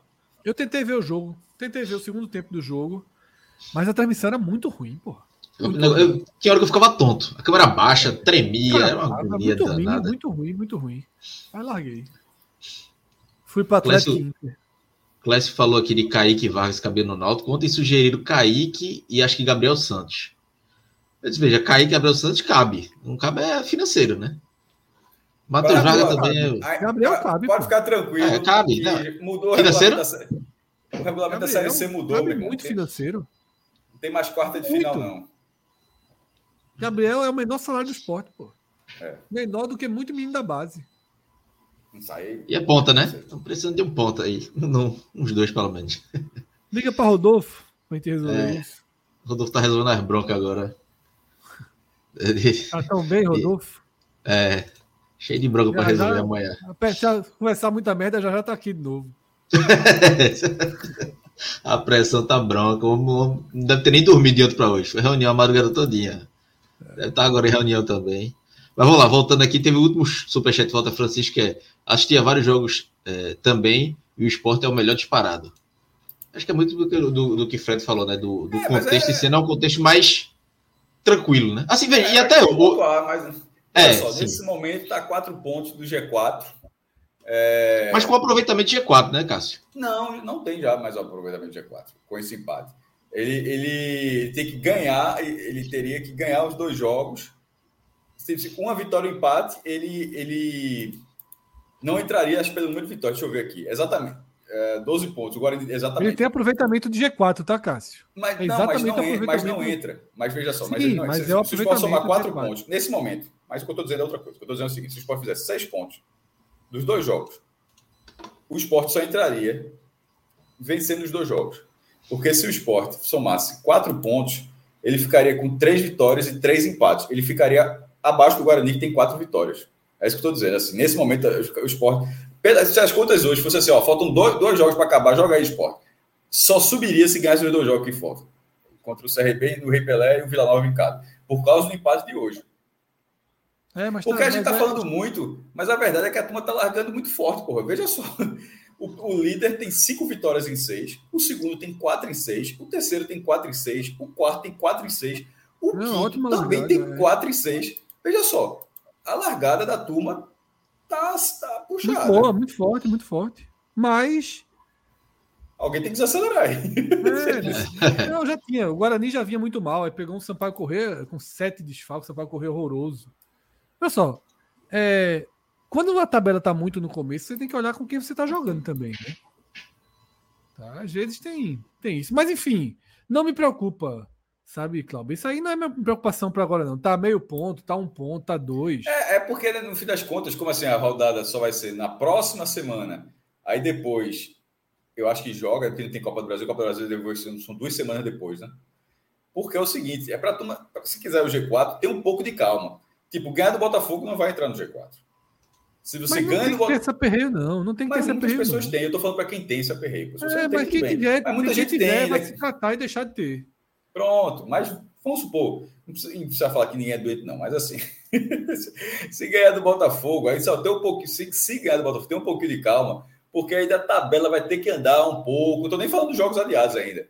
É assim, é, vai, com essa largada do esporte ter menos jogos, a tendência é que o esporte rode algumas boas semanas, sobretudo por causa dessa largada da turma larga algumas semanas ainda até conseguir, se, se conseguir entrar no grupo de acesso. o importante é só estar tá ali.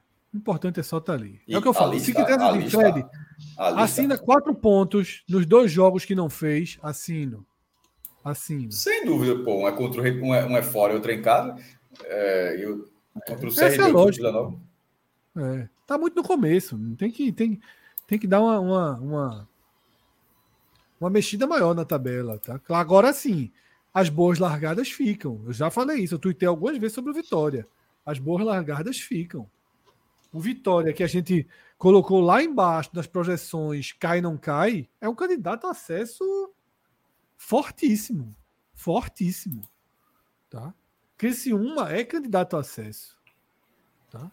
Então, o assim, Vitória você. Perdeu, tinha... mas não perdeu para ninguém, né? Perdeu para um time que é, vai também disputar, né? E perdeu com 29 mil pessoas, pô. É, o Vitória conseguiu, coisa que não vinha ter nos últimos anos, assim. Conseguiu refazer o mando de campo, pô.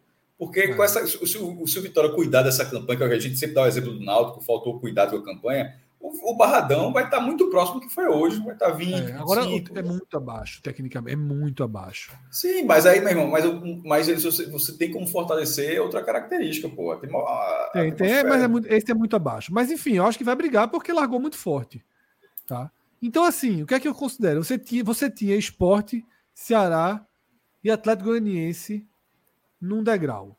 Talvez até esporte, Ceará em um degrau, Atlético Goianiense no segundo, logo abaixo. Era esse o desenho prévio. Agora você tem que considerar.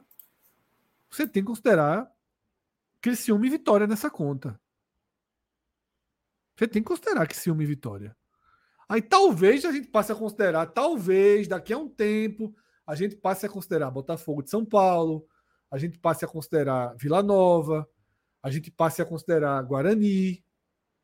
Mas por enquanto, por enquanto, num misto de atuações e ponto, eu acho que Criciúma e Vitória merecem merecem uma atenção maior, né? Eles se somam, se somam. Eu acho, por exemplo, que ambos estão num degrau abaixo, tá? Ainda de Esporte Ceará e Atlético, mas vão vão fazer parte do G4 ali, da briga intensa pelo G4. Teve, agora sim, acho que o último superchat de volta Francisco. Ele tem um coração bom. Primeiro que ele deixou quatro superchats. E a última mensagem dele é: do mesmo jeito que torço por Felipe no Santa, torço pelo Timbuzinho. Tem um coração. Coração, coração de mãe. Coração é. Alto. Governador. É. Mas o, o, Timba, quatro derrotas fora, seguidas fora de casa.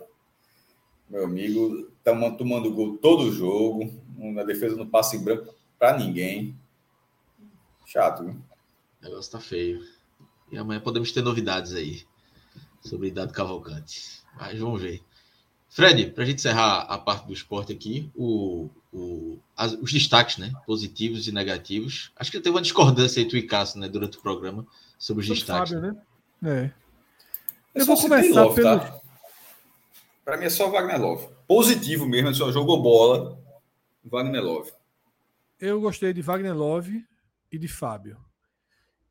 Eu acho que Sabino foi bem no jogo também, tá? Agora cometeu um erro assim que era a virada do que era a virada do Ituano. Então esse errinho dá uma. Dá um, Dá um, um um bloqueio para aí trás. né? Sabino. É, mas ele estava bem, fez bons desarmes, tá? Trabalhou bem a bola e salvou um gol debaixo, dentro da, debaixo da linha, né? Fez uma, uma, uma atuação boa de Sabino. Boa, mas o erro foi muito grave para ainda assim estar entre os melhores, tá? Assim como o Renan. Renan foi muito bem na- em boa parte do jogo. Muito bem em boa parte do jogo.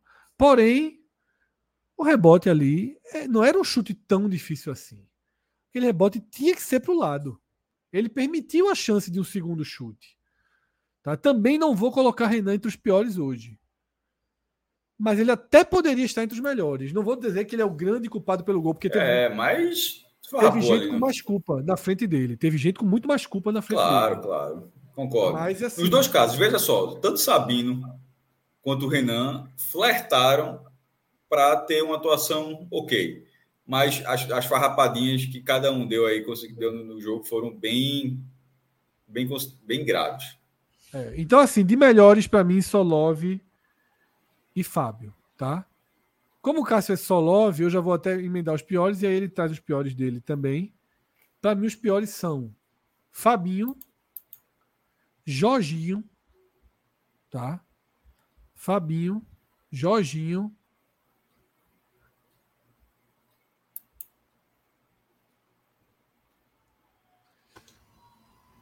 Tem gente. e aí eu fico entre Ronaldo e Juba. Juba muito mal hoje, mas muito mal. Ah, então a gente concordou Agora, quando ele tirou- Fred. Quando ele tirou o Juba, eu fiz assim. Anderson, existe uma regra básica que mesmo ele mal não pode tirar ele, né? E aí, três minutos depois, teve a falta. Aqui, A falou. única, a única falta que o esporte teve para bater, aí, aí, acertaram a ambulância, coitado. 192. É, a atuação dos piores eu coloquei pela ordem, Fred. Jorginho, Juba e Ronaldo.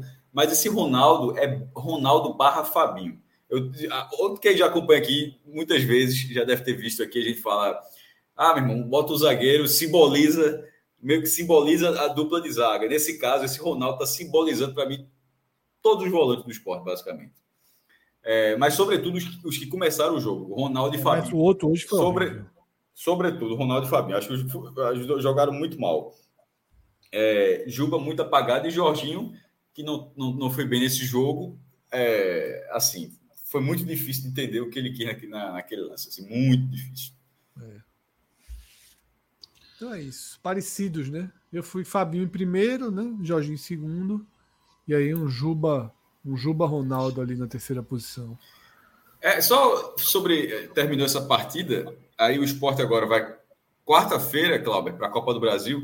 E no, no sábado, lembrando que vai ser o primeiro jogo, primeiro dos três jogos que o esporte fará com a flexibilização da punição. Não joga mais de portões fechados, mas a punição não acabou. Tem mais três jogos e vai ser um jogo ah, liberado para mulheres, crianças até 12 anos, aí pode ser meninos e meninas, e pessoas com deficiência. Esse vai ser só, é, essas são as pessoas que estarão liberadas para o jogo contra o Sport Botafogo. É, acho que o Sport vai colocar ainda, etc. acho que não pode nem cobrar ingresso, se eu não me engano. É, mas enfim, a tendência, a tendência é de um bom público, mas o próximo jogo, pela Série B, e o jogo vai ter essa característica. Mas antes. Três o jogo- próximos, né? os três próximos. É, acho que é contra, depois contra o ABC e acho que contra o Havaí. Falta de cabeça, É, mas o próximo é contra o. E ainda tem isso, tá, Cássio? Que equaliza a campanha do esporte. Como ganhou os dois jogos em casa, a gente pulou um pouco esse assunto, mas o esporte tem uma largada de Série B desgastado, precisando usar reservas no primeiro jogo, com jogos por fazer, que é sempre muito ruim, porque fica essa cobrança, às vezes, uma pressão que você não teria, e com o mando de campo sem, sem poder ser exercido plenamente, né? Dois jogos de portões fechados, e aí vamos ver como vai ser o abraço das mulheres e das crianças, né? E dos portadores de deficiência. Tem que ser um abraço. Eu acho que nesse primeiro jogo vai ser, vai ser bem legal. Eu acho que nesse E primeiro jogo o clube, Sport né? vai conseguir. É, e nesse caso o horário mudou. Esse jogo, esse jogo tava, se eu não me engano, na sexta-feira, acabando de 11 da noite. Nove e assim. meia. Era um absurdo, é. É, não, começava de 9 e meia, acabando de 11 e meia da noite, e, e muitas mulheres fazendo pedido completamente injusto. Ó, é um jogo com mulheres e crianças. Esse jogo não pode acabar se perto de meia-noite. Vamos ter um pouco de bom senso. Mas não foi exatamente o esporte. Por causa da tabela da Copa do Brasil, o esporte não poderia jogar na sexta-feira, porque vai jogar na quarta. Aí empurrou o jogo do esporte para o sábado, vai ser de tarde. Aí o do Santa para o domingo, o Náutico para a segunda. É, e no, no, fim das contas foi o melhor cenário possível. O jogo vai começar às quatro da tarde. Mas assim, nos outros dois jogos nem tão sabendo assim, não dá para marcar um jogo Tipo, não adianta o STJD dizer, ah, esse jogo vai ter mulheres e crianças e tal, aí a CBF vai mais só, nove e meia da noite. Não, pô, assim, é, eu acho que quando tem uma situação dessa é flexibilizar tudo, é você Total. entender o perfil do público que vai. E assim, que bom que por outros motivos, assim, mas que esse jogo vai ser num, num horário que seja mais. Tu acha que é... chega a 10 mil, Cássio? Eu acho que vai dar muito mais do que 10 mil pessoas. Tu acha? Tu, tu, se for de graça. É, vai ser de graça. Veja só. Eu acho que deve ter no máximo a retirada de ingresso, né? Assim, vai lá, chega, né? Tipo, né? É, mas é retirar e entrada. Tipo, né? Retirar e ir lá para frente do portão, porque senão alguém pode virar até cambista disso, né? É, retirar, você chega lá, retira para ter o controle do número de pessoas que estão entrando. Mas veja só, sendo dessa forma, quatro da tarde no sábado, tendo alguma campanha, imagino que vai ter alguma, alguma campanha para isso aí, eu, eu veja só, para mim entre 15 e 20 mil pessoas. Eu tava chutando, eu tava pensando 15 mil também. Já achando, e já achando um bom público. Eu acho entre 15 mil e 20 mil. 10 mil pessoas assim, nesse perfil, eu acho que, acho que seria. O Atlético, mas eu, o Atlético Paranaense acho que colocou 30, mas assim, na Arena é. da Baixada e tal. Mas é. Quando o problema do também. é muito grande. É. é. Mas, pô, pode, aí também, veja só, aí cabe o clube Cabe fazer é. o que quiser, meu irmão. O, o Sport fez Porque um censo o jogo, ontem. O, o Sport fez um censo ontem. O jogo e... na Arena, cara, rapidinho. O jogo na Arena tem muito mais mulheres do que o jogo na ilha. Historicamente, né? Muito mais. Muito mais crianças do que o jogo na ilha. Mas, enfim, num dia só para mulheres e crianças, talvez seja mais fácil. É, mas aí cabe ao, cabe ao esporte se preparar para isso, pavimentar o caminho para isso. E aí escolhe o clube. O esporte lançou um censo ontem, achei massa. O Fortaleza tinha feito isso em março. Mas assim, eu, fui, eu li todas as, li todas as perguntas assim, e as são 70 perguntas, e as perguntas sobre futebol acabam na, acho que antes da trigésima. Meu irmão, aí vai, aí o, o questionário passa para qual moto tu quer comprar? Tu investe em cripto? Qual, qual, é tua, qual o teu o banco que tu usa? Isso eu estou falando sério. Qual é a operadora de celular? Qual o stream? Meu irmão, assim, qual marca de carro que você quer? Qual o seu próximo carro teria? Qual? Aí, beleza, aí eu estudo mas de mercado. É para bater mas... na porta das empresas, né? Não, veja só, mas o nome é Censo Esporte. O nome não, não, pergunta se é homem, se é mulher. Só pede, só, pede, só pede o CPF da pessoa. Não pergunta se é homem, se é mulher, a idade, a região que mora. veja só, o nome é Censo Esporte. Não é Marketing Esporte. o, o esporte está fazendo uma pesquisa onde ele não faz a menor ideia se aquelas pessoas têm mais de 20, menos, menos de 20 anos, se a maioria é homem, se a maioria é mulher, se a maioria mora na Zona Norte, na Zona Sul. Simplesmente essas perguntas não estão lá. Assim, basicamente não estão. O máximo que tem é você mora a quantos quilômetros da ilha? Tipo, a um quilômetro, cinco quilômetros, pô, isso, isso é muito pouco. Enfim, mas não tô tem, dando só homem mulher? Tem, né? Pô, eu acho que eu não lembro, eu não lembro se teve, não. Se teve, me desculpe se teve, tá? Porque são 70 perguntas. Deixa eu, deixa eu abrir aqui. mas essa aí realmente não existe, né? Uh, você se sente pertencente ao esporte? Qual é o seu tipo de vínculo com o esporte? Como você acompanha o esporte? Você é associado? A primeira pergunta é você se sente pertencente ao esporte. Não tem característica da pessoa, tá ligado? É, deixa eu ver aqui. Ilha, é, a distância. Você mora perto da ilha? Aí, tipo, não diz assim, não tem. Eu, veja só, depois de entrar lá no meu blog, tem as 70 perguntas lá, não tem. Então, assim, não é, é um censo esporte onde, onde você não está fazendo aqui, um está lembrando que pelo CPF já sabe, né? Tudo bem, meu irmão, mas veja só, mas não sabe onde a pessoa mora. Cara, veja só, é um controle muito grande, veja. Onde, onde a pessoa mora? Você mora perto da ilha? Você está fazendo um censo. A pergunta é: você mora perto da ilha? Eu acho muito pouco, pô. Mas, enfim. É... Isso eu só estou dando, eu dando um exemplo de uma ideia que foi muito boa, mas que, assim, pelas perguntas, eu achei, achei que ficou um pouco distante do que eu imaginava para um censo esporte. E que não seja mais ou menos nesse caminho. O clube vai ter uma oportunidade de fazer algo diferente. Os, os a partir de uma punição. O Atlético Paranaense e Coritiba, eles conseguiram transformar essa punição em, em algo que acabou sendo interessante ali, tá ligado? O que você Ceará falou do- da arena, né? da arena o... sobre a ilha, eu concordo. Pode ser que, mas ao mesmo tempo eu não sei se daria 10, 15 mil pessoas, Não, não, não, arena. não teria como não. Na arena não teria mais. como não. É. Teria que ser a arena onde é a ilha, que é, o, É. que é o cenário de Salvador, é o cenário da Arena da Baixada. Não, é o esse é, cenário veja de só, esse é o cenário ideal para o mundo, porra. É. Esse é o mesmo.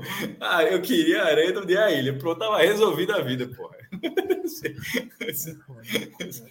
tava resolvida a vida. Tiveram mais dois superchats aqui, ó. Deixando a minha expectativa, é para mim, entre 15 e 20 mil pessoas. E eu estou considerando que o clube irá fazer uma campanha para atrair esse público para esse jogo. Amanhã tem raiz, tá, Clauber? Você quem dá pro Superchat aí para terminar. Amanhã a gente vai gravar, vai ter um, um programa, o Raiz, né? Um debate geral. E naturalmente a gente vai voltar no assunto Copa do Brasil, porque aquela régua de percentual mudou, viu? Do sorteio para cá. Entre Esporte e São Paulo. São Paulo deu uma melhoradinha considerável, né? Não achei considerável, não. A- a- a- assisti São Paulo e Corinthians, assisti Fortaleza e São Paulo. Achei que houve, a melhor, houve uma melhora porque o São Paulo estava muito mal. Mas não Mas foi é pra amanhã, é amanhã. Ainda não foi, debate. mas enfim. debate Amanhã a gente debate. Vai ter tempo para debater. E os últimos dois superchats de, de Não, Empatou com Fortaleza, empatou Corinthians, ou seja, não- o time não passou a voar, não. E- mas tá, tá tendo mais resultado, né? Vinha de É. seis jogos, Mas seis O jogos. seis. 51 Não, tava muito 49. mal. Tava muito mal. Eu só não É. dizer que não, eu não vi uma melhora considerável. Melhor está. Melhor está. E aí Walter colocou aqui: meu sonho é ter acesso de quatro nordestinos e mani... como é? Manifestação de Bahia. Era Deve ser manutenção. manutenção. né? Era manutenção. Manutenção, é. O corretor aí quebrou. É. Mas pode ser uma E- manifestação também. Uma manifestação. de Bahia, É, Fortaleza. que- Os dois de- devem ficar. Não, Fortaleza vai ficar. O Bahia tende É. a ficar. Chegou o ano dos quatro verdes caírem. Tem uns dois, três anos que eu falo: É. os verdes vão cair. Os verdes vão cair. Caiu um, caiu a Chape. Mas Cara, falasse agora, falasse agora, parecia a casa do dragão. Os verdes vão cair. É. Não, mas eu, porra, há um tempão eu falo: os verdes, pra mim cai os quatro verdes. Os quatro verdes. Caiu Tudo só bem, mas nesse verde. momento são três verdes e um alvinegro. Só lembrando que o outro verde ganhou do Giant e o Corinthians entrou na zona de rebaixamento. É. Mas tá ali pertinho Mas- ainda, né? Mas a corrida é longa. É longa, mas ganhou do Giant. Ganhou. O, o só, motor do de verde, virada. o motor, o motor dos verdes é bronca. Agora, é, o Bahia, o Bahia tende a ficar, né? É melhor do que os verdes, mas não muito. Agora, os nordestinos subirem quatro, eu acho inviável. Quatro. Três, É três, muita gente. três tem jogo. Só aconteceu uma vez, tá? Dá pra sonhar, dá pra sonhar. Se eu, me- se eu- eu acho que é a Série B de 2006. Esporte segundo, Náutico terceiro e América do Natal quarto. O Atlético Mineiro foi o campeão. Acho que essa é a única vez que três nordestinos subiram no- na, na Série B. Três é viável. Três é viável, bem viável. Pô, é, é muito ponto. É, mas três é. Três é. Veja só. Eu citei muito bom. que tem cinco times, ou vejo hoje cinco times com mais luz para o acesso. Eu citei três do Nordeste. Então, é uma, é uma briga. Vai estar no bolo ali, né? É, veja só. A gente certamente vai ver o esporte brigando. A gente certamente vai ver o Ceará brigando. E a gente certamente está vendo já o Vitória Isso. brigando. Isso é Se o verdade. CRB vai entrar nesse, nessa curva aí, são outros 500, né? Fred, só aqui uma frase. Ó. O São Paulo não está voando, mas é melhor que o Sport. Já era melhor antes, da, mesmo na má fase. Era, era, era, um, era um time ali ah, que, que a gente tratou como acessível no sorteio, mas acho que era o quinto né, da, da, da, da fila. É, Mas, mas, mas veja imprensa- só, mas a, mas a gente colocou, eu acho que foi. o a gente fez o percentual, a gente colocou o São Paulo se classificando. 51 a 49, 52 a 48 por aí. Mas, Mas- nesse mesmo mas- dia, Mas todo mundo colocou o São Paulo passando, ninguém colocou o Sport eu, passando. eu acho que Minhoca colocou o esporte. E Mas nesse mesmo Não dia foi chegando pra gente comentários de não sei quem em tal programa botou o esporte, não sei quem no Sport TV botou o esporte. Assim, eu acho que se for refazer, amanhã a gente refaz. Perspectiva é um pouquinho diferente, mas é isso, tá? Não vamos esticar muito, não. Tem mais superchat e O último, que é só o recado de Walter dizendo: só informando que quarta-feira estarei mais uma vez abaixo do camarote 45, só para ficar tirando onda. Camarote Se a turma tiver 45 é a famosa cela 18, né? Mas eu não sei se a gente, a gente tá credenciado para a partida, a gente vai decidir de que Isso. forma a gente faz essa cobertura. Se faz transmissão, se faz pré. Pô, no mínimo assiste e grava. E pode assistir também, pô. Enfim. É... Walter, eu não sei se tu é supersticioso, pô, mas não sei se tu notou. Tá dando sorte, não. Não, foi lá não. A turma mudou, viu? Lá tá invicto. Ah, porque mudou o camarote, foi? A final não foi lá, não. Ah, tá. Ah, ganhou, é, é, ganhou a final. Ganhou a final. Foi mais pro meio do campo. Faltou um detalhezinho. Então é isso, é Fred Cássio. Vou Podemos encerrar por aqui? Bora, que agora Bora. eu vou ver Succession, meu irmão. Mais de meia-noite. É quase três horas de live. Então é isso, galera. Valeu, Fred. Valeu, Cássio. Todo mundo que acompanhou aqui. Alan que ficou nos trabalhos técnicos. E amanhã, amanhã não, mais tarde, né? Mais tarde estamos de volta aí. Amanhã. Um podcast. Cláudio tá dia, Cláudio tá dia só é quando amanhece. Para mim, é quando, mim é depois que eu acordo. É, tem isso também. Então amanhã, segunda-feira, estamos de volta no podcast Raiz. Valeu, galera. Um abraço e até mais.